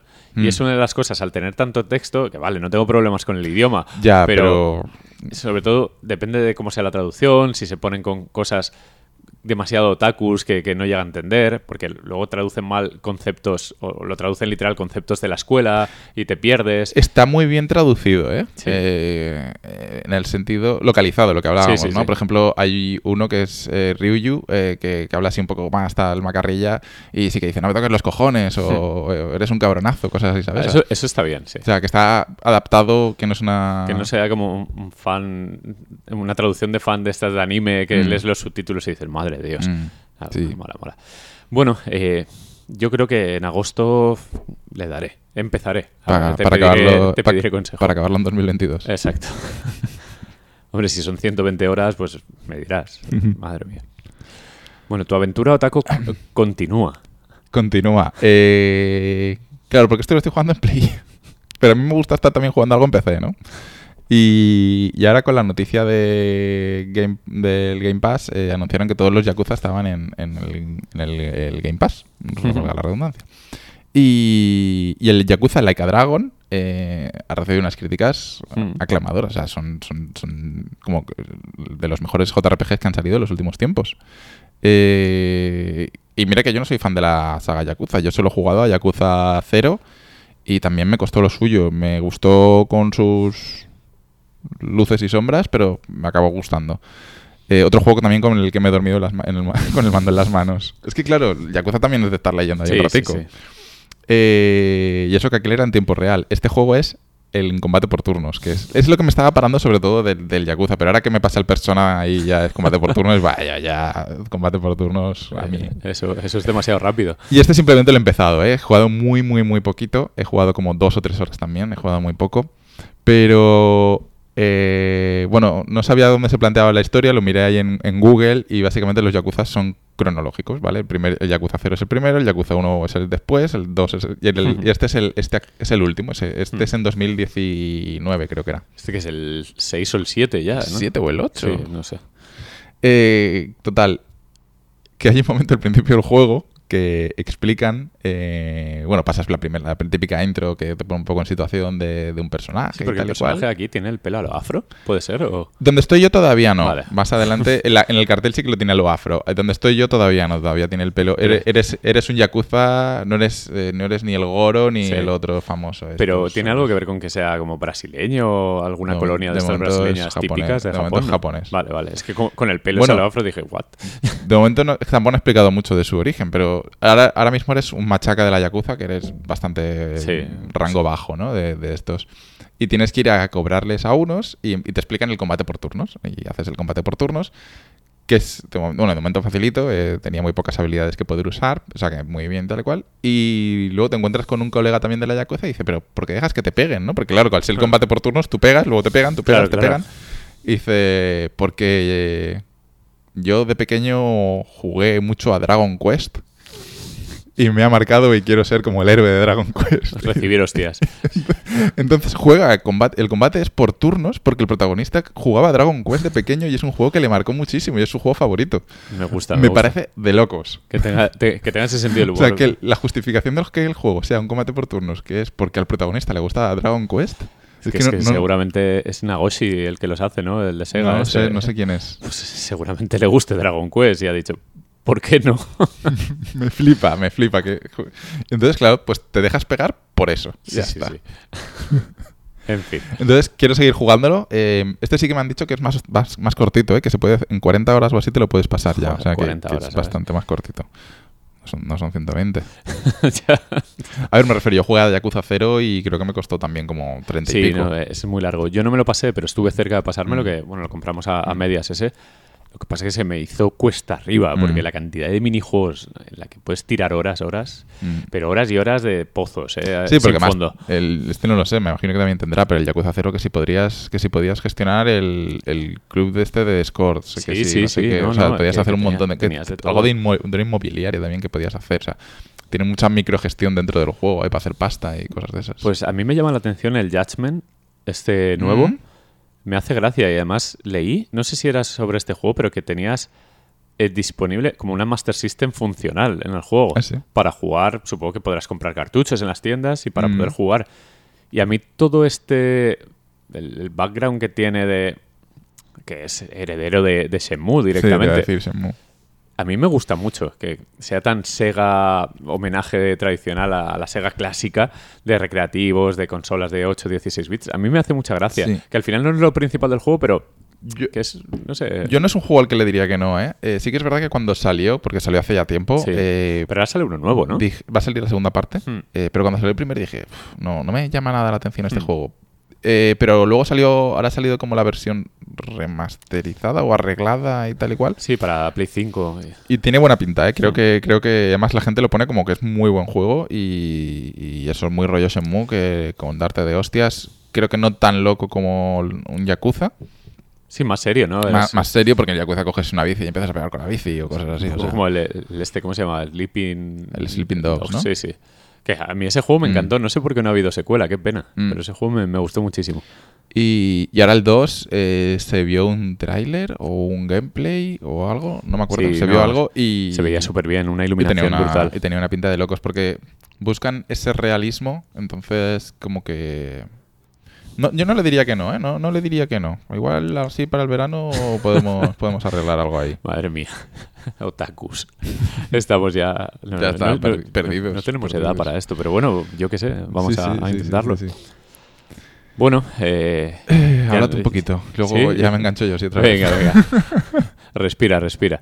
A ver, yo he jugado a, a varias cosas. A ver, eh, sigo con el Watch Dogs Legion, eh, súper bien, me está gustando mucho. Es. Yo lo considero bastante peor, bastante inferior que el 2. Ujú. El 2, al estar centrado en un personaje, desarrolla más el personaje, el grupito con el que está y tal. Pero eh, las misiones del Legion, pese a que tengas que reclutar muchos personajes y sea un poco repetitivo a la larga, porque no profundizan nada. Es un argumento muy flojo de corporaciones, tipo la de Facebook, cosas como, como en el 2, al final de el uso de la tecnología, del terrorismo, bla, bla. Pero las misiones son muy divertidas y el jugarlo a 60 frames da gusto, Mm. se ve muy bien y me gusta mucho más eh, pelear y disparar que conducir. Ya. Que al final es un juego muy pensado para el combate cuerpo a cuerpo y con pistolas, con armas.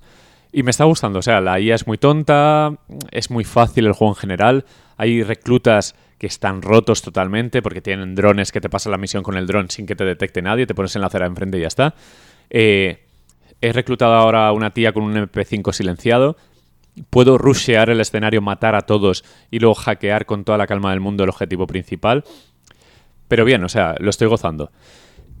Luego, eh, lo que he estado alternando, es que, que ya ves tú, después de Roland Garros, que bueno, Ah, estuvo- pero espera, antes de que pases Sí. del, del Watch Legions, em, ¿crees que habrá un- una siguiente entrega?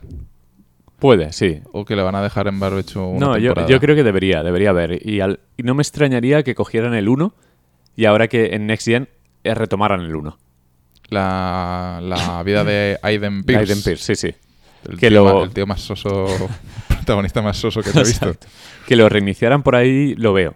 Lo veo porque la el rollo de Legion está guay, pero al fin y al cabo es como el 2 mal. O sea, la tecnología mola mucho, las opciones de hackeo Mm. son geniales, pero le falta mucha personalidad por, por el intentar abarcar tanta Sí, cosa. yo creo que a lo mejor el, el- visto desde fuera, que yo no lo he jugado, el fallo de Legion es el no tener el, la facilidad o el enganche que te da un hilo conductor tener un protagonista. Sí, ¿no? exacto, O, o sí, tres, como tienes en, Watch- en, en- en- en GTA, pero tener un protagonista siempre va a hacer que te em- emociones o que te impliques No, más con, tal con cual, la ¿eh? historia. tal o sea, cual. El 2 es, además, el, el escenario del 2 San Francisco me gusta Mm, mucho más que está Londres. Muchísimo más. Esta Londres está muy bien hecha y tiene estampas preciosas, pero uf, no deja de ser una ciudad muy gris. Ya. Eh, el tráfico es, es caótico. San Francisco era todo mucho más ancho, mucho más azul, más, Sí. más vivo. Y esto, pues bueno, la mitad del juego está lloviendo, que eso eh, entiendo Mm. que es bastante realista. Pero. un juego que tenemos en Europa. Sí, pero que podría haber sido París, por ejemplo, por cambiar un poco, yo qué sé, podría haber sido Madrid, Barcelona, no sé, o capitales diferentes, pero al final siempre es Londres, cada vez que está en Europa es Londres. Ya. Luego Nueva York cada vez que está en Estados Unidos. Sí. Y no sé, Sí, aquí en Eh. España, salvo el de Torrente. y el Willman de Vin Diesel, que es en Barcelona. Ah, sí, Sí, Hostia. sí, sí. No, no, no lo conocía ese. no, no hace falta. bueno, eh, que leo muy bien y que seguramente me lo pase porque estoy, es- estoy perdiendo mucho el tiempo pues, reclutando y tal, pero estoy avanzando. O sea, Mm. llevaré unas 20 horas y, y no tengo misiones secundarias disponibles. O sea, que lo estoy, estoy haciendo. No lo voy a platinar, obviamente. No sé si se puede platinar jugando normal. No, no creo. No creo, porque es el típico juego de mil cosas. Pero siguen sacando contenido, que es algo que me llama la atención, que Ubisoft cuida muy bien su comunidad y no paran de sacar trajes nuevos. Bueno, es una locura. Eh, lo que decía, que Roland Garros eh, hubo torneo y eh, Nadal no pudo ganarlo, cayó en semis contra Djokovic, pero el rollito de ver Roland Garros a mí me gusta, me gusta mucho el tenis, lo he practicado durante varios años de mi vida, de hecho pues, eh, juego mejor al tenis que al fútbol, pese a que me gusta más el fútbol que el tenis, y me engancha eh, el deporte. Pues eh, una de mis cruzadas es por qué no hay un juego de tenis decente nueva generación, o en- incluso en Play 4 y, y, y One. Y dije, vale, Top Spin 4 tengo un gran recuerdo de él. ¿Cómo puedo jugar a él? No, no pienso ni pillar una Play 3 ni nada. Y lo que hice fue bajarme el, emula- el emulador, el, El RPCS3 RPCS3, o como se llame. Y resulta que va de escándalo. Me bajé la ISO, me puse a jugar, me puse en modo carrera y estoy enganchadísimo al Sí. juego. O sea, es brutal. Y te va bien. Sí, Bueno, va perfecto. tienes un PC bueno, o se, que- puede, se puede escalar a la resolución que quieras. eh, obviamente es 16.9. El ultra wide no lo puedes, no lo puedes aprovechar. Imagino que no lo implementaron en su día. Pero lo he puesto a 2K y el juego se ve muy bien. Las animaciones siguen siendo tremendas. La jugabilidad, esa prueba de bombas es. es eh, no llega a ser un simulador como tal, aunque te puedes quitar todas las ayudas, marcadores y demás, y lo haces complicado.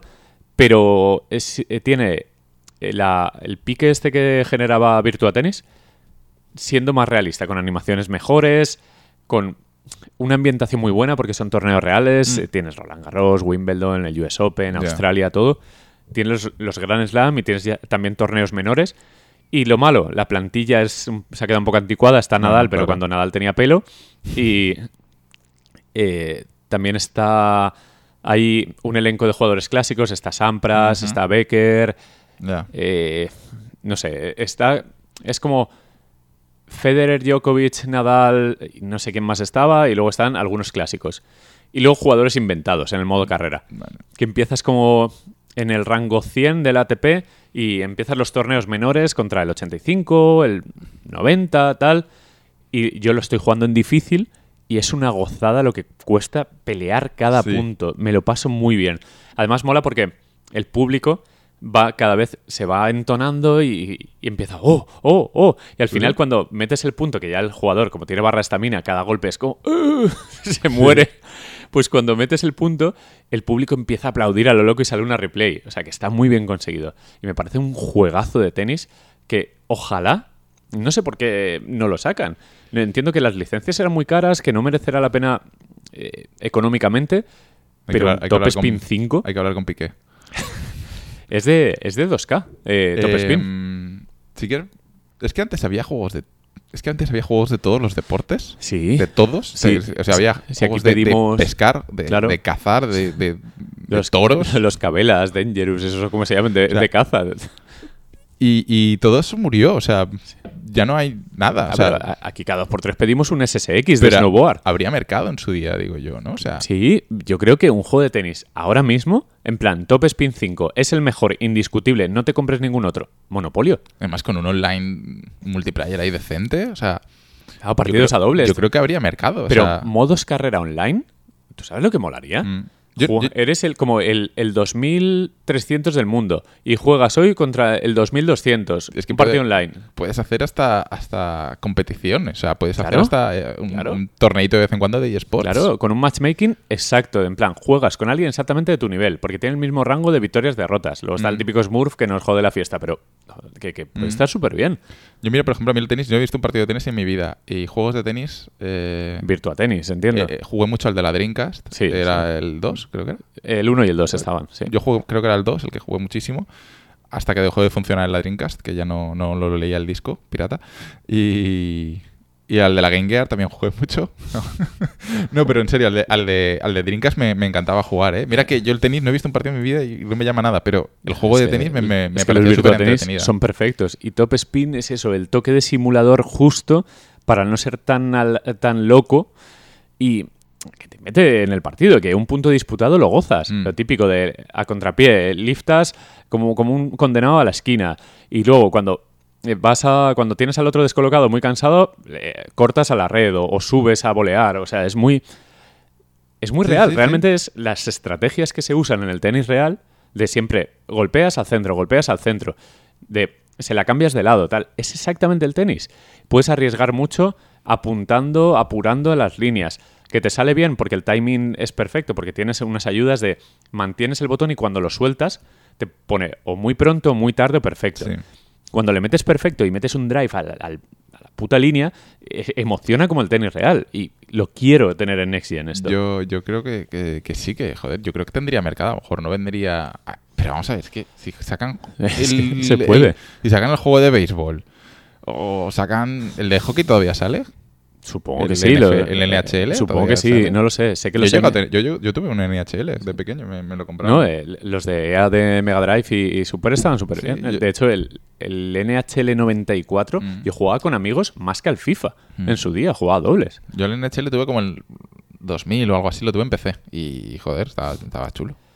Sí, pero tenis, el tenis eh, mueve mucho. No sé por qué. A ver, sí que han salido juegos, el AOT o algo así se llama. Ya, pero son juegos que son... Del Open de Australia, creo que y son salió. muy pequeñitos, al final tampoco... Sí. Hace, hace falta un juego con pasta y... Claro, claro. eh, Es que los top spin. Es que el 4 es muy bueno. Mm. Y todavía eh, en alta resolución es decente. Lo ves y dices, ostras, pues no está Mm. mal.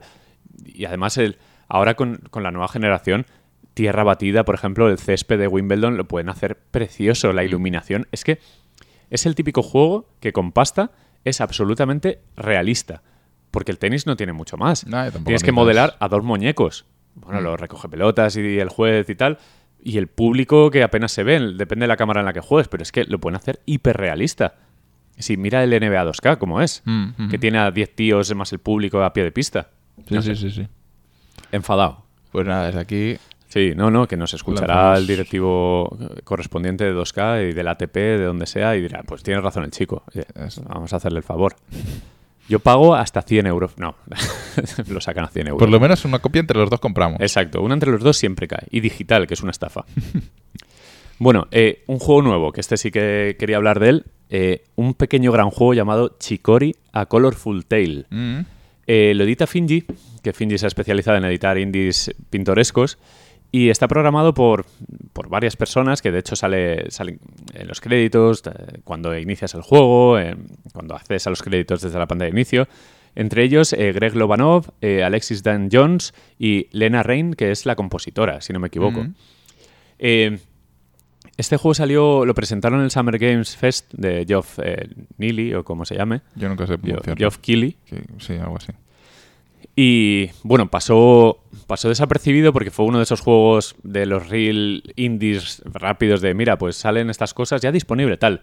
Yoshida, el, el de Sony, lo retuiteó Mm. y a mí me llamó la atención porque me recordaba como Undertale, ese rollito indie especial, ¿no? De, eh, joder, pues eh, es bonito, es, es pintoresco, cuanto menos es curioso, va- vamos a ver qué tal.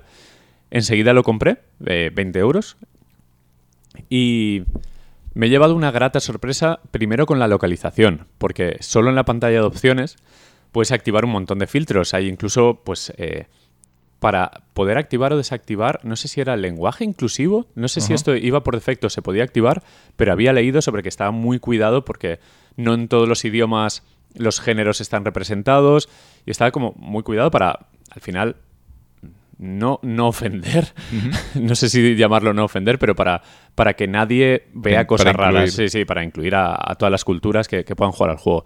Pero tenía cositas en opciones como que activar no sé qué, y te- en vez de poner sí o no, te ponía, venga, va. Sí, pues vale. O, o paso, paso, ¿eh? paso de hacerlo. ¿sabes?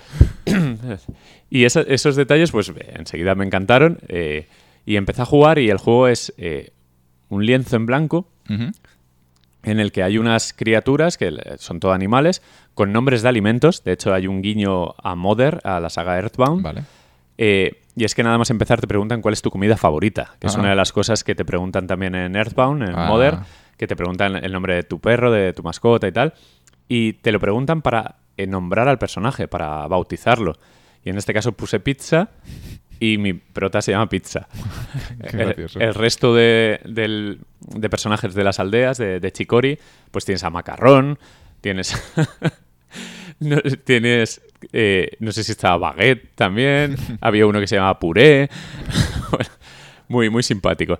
Eh, la historia va de, de unos artífices que son un poco los que le dan color al mundo, los que cuidan de- del mundo.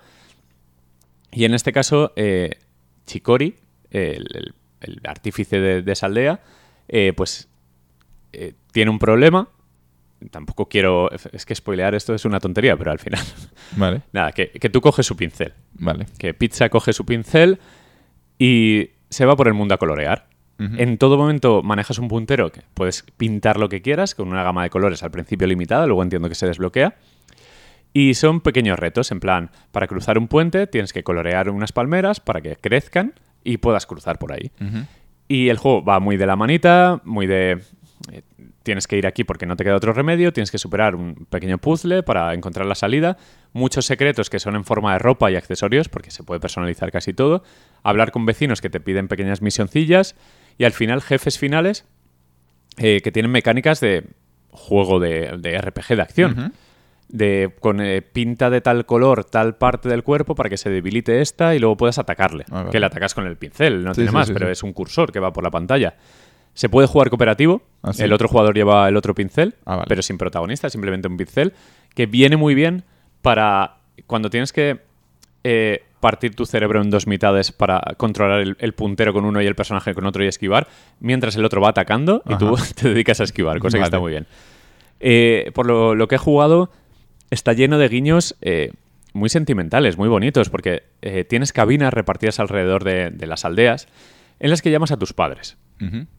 Y se pone siempre la madre y te da eh, una pista exacta de dónde tienes que ir. Mira, eh, pizza, tienes que ir a tal sitio y se va por el este de no sé qué barrio. Vale, venga. Y luego de repente el padre eh, alcanza con la manita a la madre en plan, quiero ponerme, quiero ponerme. la madre dice, oye, que, que tu padre quiere hablar contigo. Y el padre te cuenta secretos. Te cuenta en Ah. plan, si haces esto puedes conseguir este secreto. o Ah, si atacas al enemigo tal, sí. Una, es como uno más pragmático y otro más sentimental. Un poco como la mujer y el hombre a nivel biología, ¿no? Sí, que sí, es un sí, poco así. Y me está pareciendo encantador. Es, es un juego con una música increíble, súper bonita. Y, La, la verdad es que todo lo que he leído en, en Twitter y en Reddit y eso sobre el juego eh, lo ponen sí, como de lo mejor de- del año. Del Es muy amable, Del eh, panorama indie, como un juego, un juego diferente, un Sí, juego... es un juego muy, sí, muy distinto a todo lo que había Sí, hasta ahora. es pues lo que dices tú. Yo a Modern no he jugado nunca, pero sí que, por ejemplo, el... Uy, ¿cómo se llamaba? El- Undertale. Under- Undertale. eh, que, son juegos que sí que tienen su propia identidad y están ahí Sí. separados del resto Es muy por ser especiales. Y además tiene mucho, mucho minijuego de dibujar cosas. Mm. De hecho, nada más empezar, entras en una tienda y te dicen que eh, ya que tienes el pincel, a ver si puedes diseñar su imagen de ropa. Vale, yo soy idiota y dibujé una esvástica. Y claro, eh, todo, todo el pueblo diciendo me encanta, representa muy bien el pueblo. Y madre mía, la aldea nazi de, de animalitos. La que he liado. La que he liado. Claro, el tema es que enseguida me cambié la ropa porque me estaba dando mucha vergüenza. Porque yo, claro, yo fui a trolear. Exacto, exacto, en plan, entre un rabo y una esvástica. Pues decidí en ese momento la esvástica. Claro, y el ver a Pizza y los demás animalitos con estética nazi. esa, esa, esa dicotomía entre, entre lo adorable y, y el, el mismísimo infierno. Pues claro, salí un poco escarmentado de, vale, quizás puedo trolear, pero el juego me está calando tanto en lo cookie Ya, que que- debería relajarme un poco. Sí, que, hay, que hacer un smiley, ¿no? Un, Sí. un solecito. Claro, eh, es que además todo era muy divertido porque me encanta, me encanta. Representa perfectamente nuestros ideales aquí. Es como el cocodrilo hitleriano ese que, que me lo pidió, ¿no? El rey. Pero, Ya. pero luego, eh, en plan, te piden vecinos que pintes su casa, te dan recompensas, te dan un regalo, luego vas a clases de pintura y tienes que imitar. O sea, fui a, fui a una tienda de donuts, me dijo, diseña mi nuevo donut y tienes que pintar el donut como te dé la gana. Pinté una cosa de sabores que, que no tienen sentido, de colores horribles, y claro. Había cola luego para pillar esos donuts y veías a la gente con ese donut pintado como lo habías hecho tú. Y al final si pintas un personaje, porque tú estás hablando con él, pasas el pincel por su cara y lo pintas. Te lo encuentras en otro barrio y está pintado como lo has pintado tú.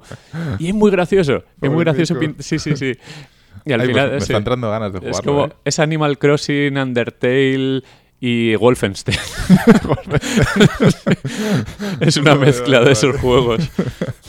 Hostia, me- pero, no, pero, pero sí que es verdad que, que me, me han dado ganas de jugarlo. Está, está muy simpático y para jugar con Sara yo creo Mm. que le va a gustar mucho. Es muy Sara el juego, ¿vale? Vale. Eh, creatividad absoluta, porque ya te digo que cuando te piden en una clase de pintura que dibujes a un artífice y lo dibujas y te dicen, sí, está muy bien, y luego es el resultado y realmente quizás no está tan bien, es muy gracioso porque está localizado tan bien, tan bien que Eso mola, eso me motiva. macarrón, el castor andaluz o la nutria, no sé lo que es, es tan divertido porque te dice, te lo has currado, y yo, my weapon.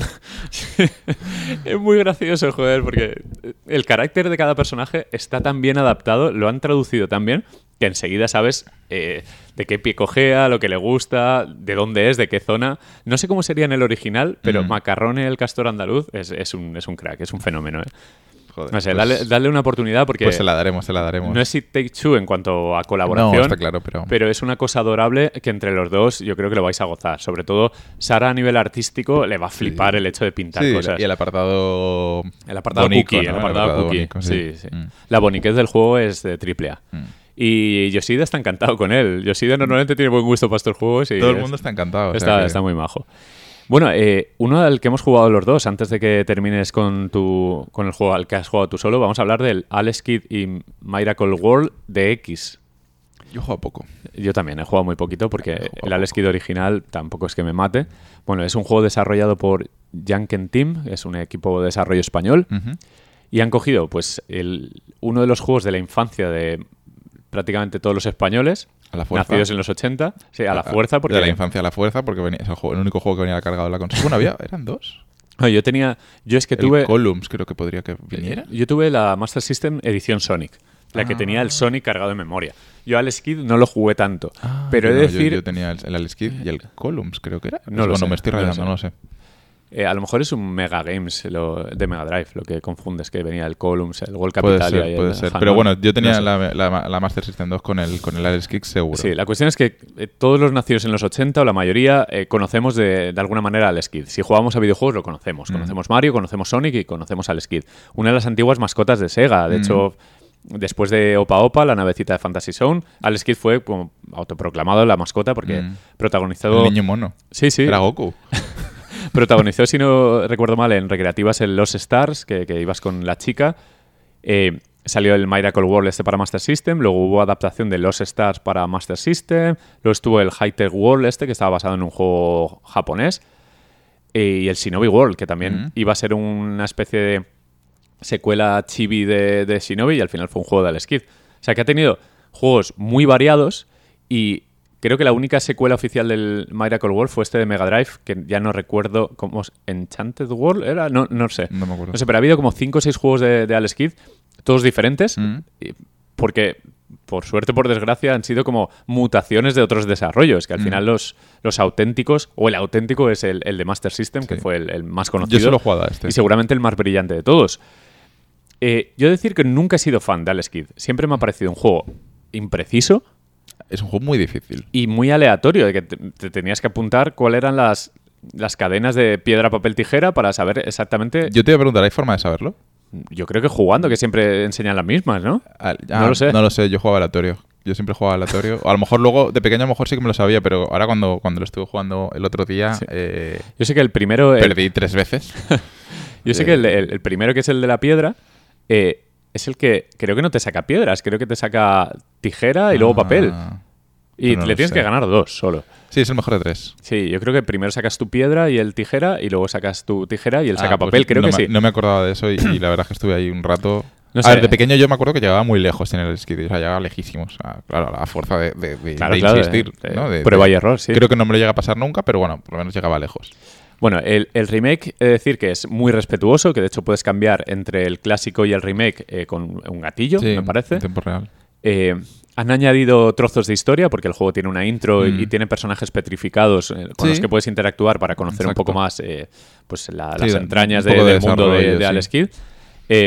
Hasta ese punto, a mí como remake me parece muy respetuoso y muy guay. De hecho, la nueva música mola, el, es- el estilo artístico está bien. Aunque sí que es cierto lo que me decías fuera de Hmm. Tiene como micro, un- que tiene como un halo blanco. Un halo blanco, como un lavado así por encima. Sí. un- un- sí. Eh, me han gustado más los de Wonder Boy, por ejemplo. Sí. No soy especial fan de este estilo, pero creo que lo que es como a nivel curro está guay, está Mm. muy bien. Sí, sí, sí, sí. Está, está estupendo. Pero es que a mí el juego no me gusta. Eh, a mí es que Alex Kidd ahora mismo no, no tengo tantos recuerdos. He jugado, me ha gustado, me, me pareció brillante en su día. Pero yo he jugado mucho más al primer Sonic porque lo tenía en mi Mm. Master System en memoria. Y a mí el Sonic de Master System precisamente me parece el mejor de todos. Sí, era muy bueno. Eh, yo, por ejemplo, que sí que eh, he estado jugando, he acabado jugando más tiempo con los gráficos originales. Sí, sí, sí. eh, por nostalgia, porque al final si juegas al Skid es más por nostalgia que otra cosa. Y. Y. A ver, es que es un juego tan difícil eh, en el control. Sí, sí. Y tiene- además, ya no solo en el control, que un toque te mata y, y vuelves a empezar. Sí, y el alcance que tienes con el puño también, que Entonces, es un poco, bueno. eh, además, es que no me acordaba, pero es que hay unas cosas que. Es que es muy cabrón este juego.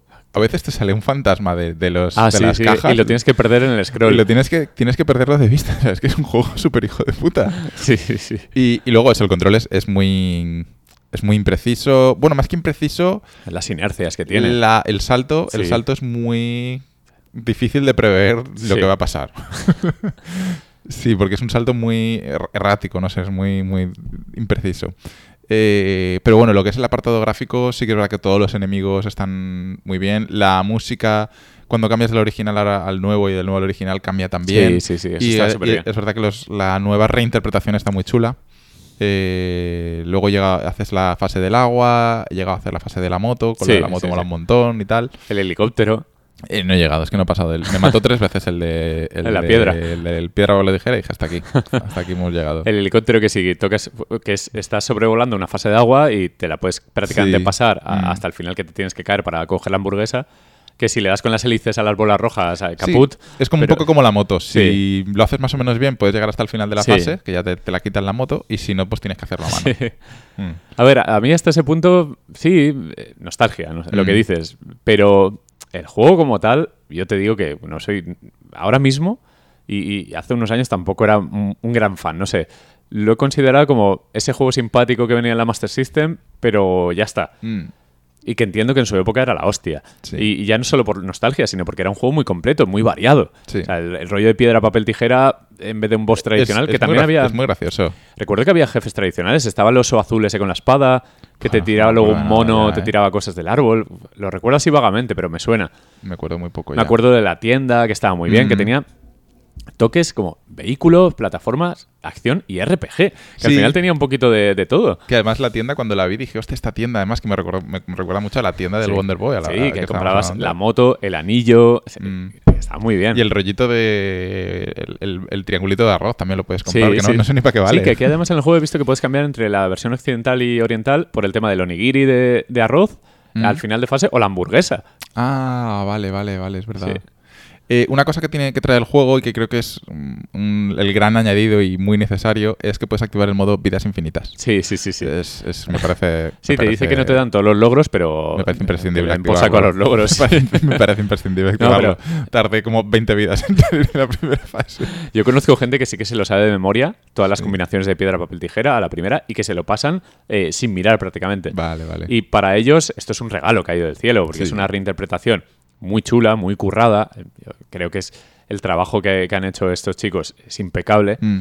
Pero claro, es sobre gustos. Al final, si, eh, no, si no tienes nostalgia, no sientes nostalgia sobre Alex Kidd, Mm. pues a lo mejor no te parece un gran plataformas, te parece un juego raro, un Sí. poco con, con, no sé, con carencias a nivel control que hay que ponerlo en contexto. Pero Mm. es que, claro, luego estaba Mario al lado, estaba el primer Sonic. Yo creo que si no jugaste al original, eh, yo, o sea, me refiero, creo que el factor nostalgia es, clave, es clave, determinante sí, sí, sí. En, en- en- en comprar y disfrutar este juego. Sí, sí, sí. Sin él eh, te queda un plataformas extrañamente complicado. O sea, Y el diseño de niveles, que es muy cabrón, además. mm, Que hay como cosas colocadas de manera prácticamente que crees que es aleatoria.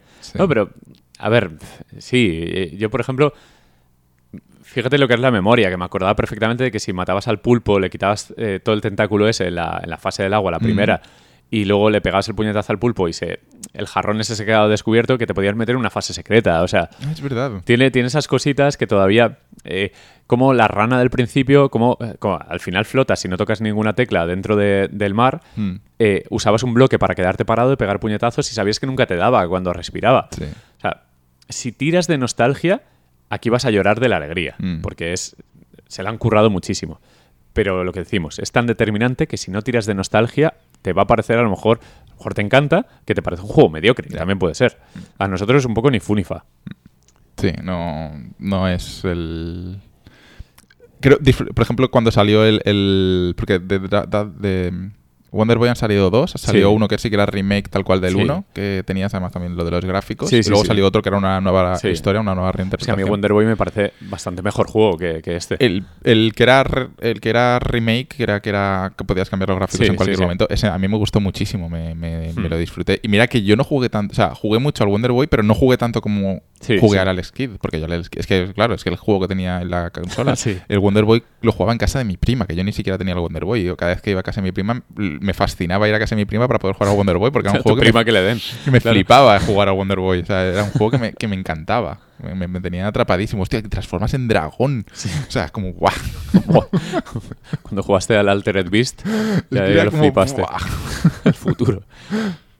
Pues eso que, bueno, recomendadísimo. Bueno, ¿qué vamos a recomendar? O sea, los que han jugado al Alex original, eh, este juego ya lo tienen. Sí, exacto. Ya tienen la edición especial si es que existe, o sea, ya tienen todo. Mm. Y a los que no han jugado al Alex Kidd, pues, a ver, con un poco con reparos, con cuidado, que, que si lo pueden probar, mejor que mejor. Mm. Que prueben el original y... Porque ah, el trabajo a nivel remake me parece excelente. O sea, lo- Mm. el, el cariño que hay puesto en el juego es Sí. alucinante. En fin, eh, y nos falta un juego al que has Sí. empezado ahora, ¿no? Sí, es que eh, otro, otro que he empezado y he jugado poquitas. Estoy muy, estoy muy picaflor últimamente. Estoy ahí eh, que no sé bien a qué jugar de todo y estoy jugando muchas cosas que además no es habitual en mí empezar tantos juegos. Me gusta como empezar un juego, acabarlo, tal. Entonces ahora estoy ahí que estoy probando demasiadas cosas y me estoy agobiando. Eh, eh, también venía en el Game Pass, eh, ya es un juego que lo tenía fichado ya hace unos meses, que salió creo que a principios de este año o, o del año pasado, no me acuerdo. Es, que es el Star Renegades, que yo, yo sigo en Twitter, esa en Twitter, no, en Twitch sigo a un chico que se llama Celeri, o, no, Celerity, que streameas todo el día, está streameando, o sea, todo el día, no. Siempre que streamea, streamea diferentes tipos de roguelikes. Y este Mm. era uno de los que estuve viendo durante la temporada. Y es un juego que me llamó mucho la atención porque creo que tenía muchísimo potencial de, de- de ser un buen juego. Y, y lo es, es un juego como de ciencia ficción. Eh, es un. Yo lo. o sea, dos roguelike con combate táctico, con un poquito de cartas. También hay unas pocas cartas que puedes usar en las hogueras cuando descansas. Y RPG, porque hay guantes que hacen más daño, una espada que hace más daño, no sé qué. El caso está que la historia es como que hay una invasión de unos malos que en tu realidad te han ya, ya has perdido la batalla y han conquistado tu universo. Entonces, un científico consigue eh, enviar una sonda a otra realidad en la que todavía no ha pasado eso, una, una realidad que va un poco más atrás, para que evitarlo. Entonces, tú tienes que evitarlo en esa realidad. Si fallas, que es, de ahí es el elemento roguelike, como que se envía una sonda a otra realidad para que, ellos puedan conseguirlo, ¿vale? Entonces de ahí el, el roguelike. Cada vez que fallas tienes que volver a intentarlo. Eh, y en jugabilidad me recuerda muchísimo, aunque no se parece tanto visualmente, me- pero me recuerda mucho a Into the Bridge. Uy, eso es bueno. Porque el juego te lo explica como. Como lo- hay diferentes realidades y digamos siempre pasa lo mismo, los, ataques son deterministas. Siempre sabes. eh, hay, una, hay una barra de tiempo cada turno. Sabes lo, lo que van a atacar los enemigos, a quién van a atacar y en qué momento van a atacar, ¿vale? Eso es muy into the breach en ese sentido. Entonces tú tienes que intentar interponerte a esos ataques para intentar retrasar. Porque tú cuando golpeas puedes retrasar su ataque en el tiempo y si lo retrasas lo suficiente, ese enemigo no llega a golpear. Into the Breach tenía unas mecánicas similares. Sabías dónde iban a atacar los enemigos y tenías habilidades para interrumpirlos o apartarte o, de, manera- de alguna manera intentar no recibir ese ataque para no recibir daño. Aquí se parece a una especie de combate RPG por turnos eh, porque tienes tus 3, 4 personajes que tienen sus habilidades y tienes que intentar combinarlo de forma que minimices el daño de tu equipo a la vez que vas matando, matando el eh, matándolos. Y entonces tú llegas a un planeta, te vas moviendo por el planeta eh, y tienes que llegar a un punto, que es digamos donde tienes que llegar al final. Tienes como tres días para llegar, tiene, cada combate digamos es una acción eh, y vas avanzando.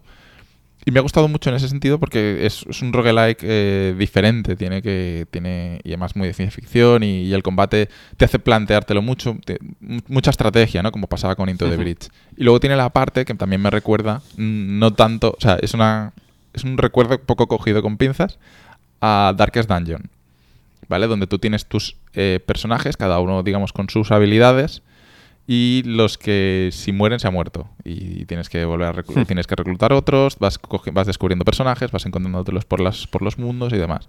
Es un juego difícil, eh, es bastante difícil. De hecho, la primera misión la he jugado tres veces hasta que la he conseguido terminar. Eh, me lo tuve que poner en fácil, que reduce un 10% el daño de los enemigos. Que en fácil tampoco es que sea fácil, porque es un 10% menos de daño. Y dices, bueno, gracias. Eh, y, y eso, y vas eh, pues subiendo los personajes de nivel, vas encontrando armas para mejorarlos, para que hagan más daño, lo que sea. Está, está interesante, está interesante para jugar partiditas así de vez en cuando. Está Renegades. Todavía no, no he jugado demasiado, pero por lo que he visto ahora me, me parece un, un buen un buen roguelike táctico. Bueno, a- aprovechar los tres meses de, Mm. de Game Pass que tenemos. Sí. Pues eh, hasta aquí el podcast al final. ¿Cuánto ha sido el, el programa corto de hoy? Más de una hora y media. El programa corto de hoy. una El hora y programa, sí. media.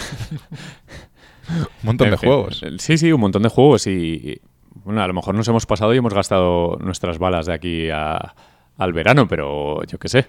Algo, algo nos inventaremos. Sí. Algo nos inventaremos. A ver si los de Blue Box dicen cosas y nos dan un, un Kojima bis, pero no, nada, Sí. eh, algo, algo jugaremos esta semana. Y Yo, de hecho, eh, FIFA me ha cansado bastante. Estoy. Además, pusieron una promo de aprovechando la Eurocopa y la Copa América que se llama Path to Glory. Aquí se llama. eh, Creo que la llaman Fiesta del Fútbol o algo así. No, no tenía mucho sentido. Sí, es, es- es camino a la, a la gloria total.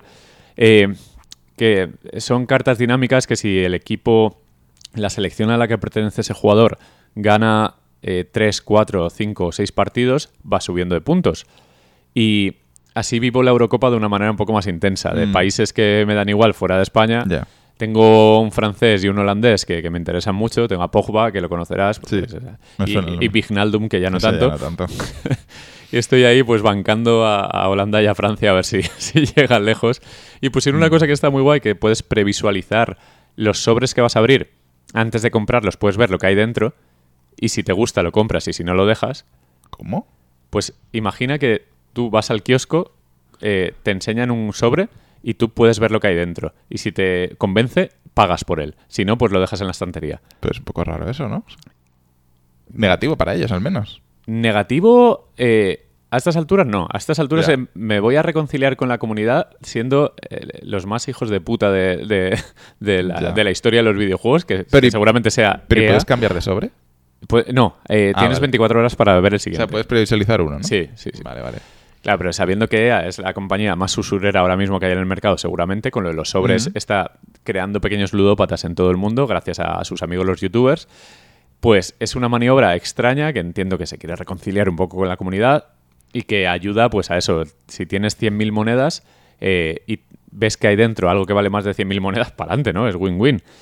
Y está concienciando a la gente de eh, si esto me hubiera costado dinero, porque normalmente no te toca nada, me habría gastado 40 euros en la absoluta nada. Y es una buena manera de ver que realmente es un timo lo de los sobres. Pero bueno, está curioso porque yo tuve suerte con el Vignaldum este y con... Pogba me ha tocado en otra cosa, ese no se puede vender. Pero son jugadores eh, de más de 300.000 monedas y al menos el dinero que me había gastado probando tonterías lo he recuperado gracias a esta maniobra de previsualizar los sobres. Madre Pero mía. estoy bastante cansado del juego. O sea, Ya, pero bueno, yo creo que el ciclo de FIFA es así, ¿no? Sí, sí, es junio. O sea, a estas alturas, a falta de tres meses para que salga el nuevo, no tiene mucho sentido tampoco eh, volverse loco con el juego y Mm. mucho menos gastar dinero. O sea, no tiene ningún sentido. Ya. Y si empiezas a jugar a FIFA ahora, suerte con la vida. O sea, te vas a codear No. con divisiones eh, de gente que, que- que no sabe jugar y no vas a realmente no vas a ser competitivo porque necesitas un equipo fuerte que o empiezas en febrero o Ahora o yo creo que a estas alturas ya pocas ventas se rascarán, ¿no? Claro, porque ya no puedes invertir, ya no puedes tradear con la facilidad con la que hacías antes, porque ahora todo el mundo o tiene mucho dinero o ya tiene el equipo hecho y no, no puedes especular tanto como antes, que salían promociones en las que necesitabas poner Mm. jugadores de, de medias interesantes y a, a lo mejor tú los comprabas por 10 y los vendías por 40. Y ahora no hay tanta necesidad, no sube tanto claro. el mercado. No, claro que si te vas a comprar, o sea, si vas a gastar dinero real en sobres, lo haces en octubre, Claro, lo claro, haces sí. en junio. Es al principio, exacto. Y es cuando, cuando es interesante el inicio del mercado de FIFA en septiembre, octubre, es una pasada, porque te pones rollo el lobo de Wall Street con los cromos y, y te pones a jugar a, a hacer Mm, dinero, que es casi más divertido. Hacer el equipo que luego jugar como Ya. tal. Suele pero pasar. ahora, ahora no tiene mucho sentido. Y es que no sé a qué jugar este verano. Yo estoy un poco... Persona 5. Joder.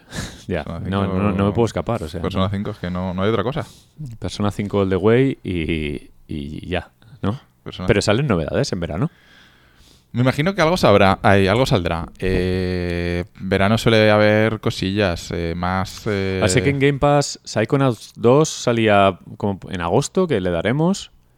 Y algunas cositas salían, ¿no? Que habían presentado en la confe de Microsoft. Sí, sé que por El- ejemplo. el indie este, el Death's el- Door. El, Salía ya. ¿Cuál? El Death's Door. ah, el ese Death, salía en julio. Sí. eh, y luego está el 12 Minutes, que Ah, sale, verdad, sale en agosto. Mira, a ese, a ese le daremos... El 12 Minutes tiene muy buena pinta. Ese sale el 20 19 de agosto, creo que era una Pero no así. salía nada tocho para consolas, por ejemplo. No, no. Todo PC, eh, indies. Salía. El otro día lo pasasteis por el grupo. El, ¿El Alien? El Alien Sí, salía el también en agosto. Team o algo así A se ver, llama, sí. Tiene una pinta, Chusca como una poco. pinta regulera. Sí, pero bueno, Pero cooperativo, bueno. yo qué sé. Alien cooperativo. Otro, otro cooperativo, shooter cooperativo de estos que están saliendo Sí, sí, sí. ahora. Eh, pero bueno, sí, eh, salen, salen cosillas. ¿Y el Back for Blood? El- Ese salía en septiembre o en octubre. Vale, buah, claro, nada, en agosto, agosto vacío. Mm. Bueno, pues bienvenidos a, a New Game Plus va- eh, edición persona, ¿no? Edición relleno. edición royal. sí, sí, sí. Pues nada, eh, prepararemos algo temático y volveremos, no sé si la semana que viene, si es muy precipitado, pero cuando podamos, Cuando ¿no? se pueda, a lo mejor do- dos semanitas o algo así, no os Mm. dejéis de margen, que tenéis contenido, ¿eh? que tienen como 3-4 programas de golpe. La mentadita ya nos la hemos puesto. Exacto. Nada, chicos, un placer como siempre y nos escuchamos eh, pronto. Venga, hasta luego. Hasta luego.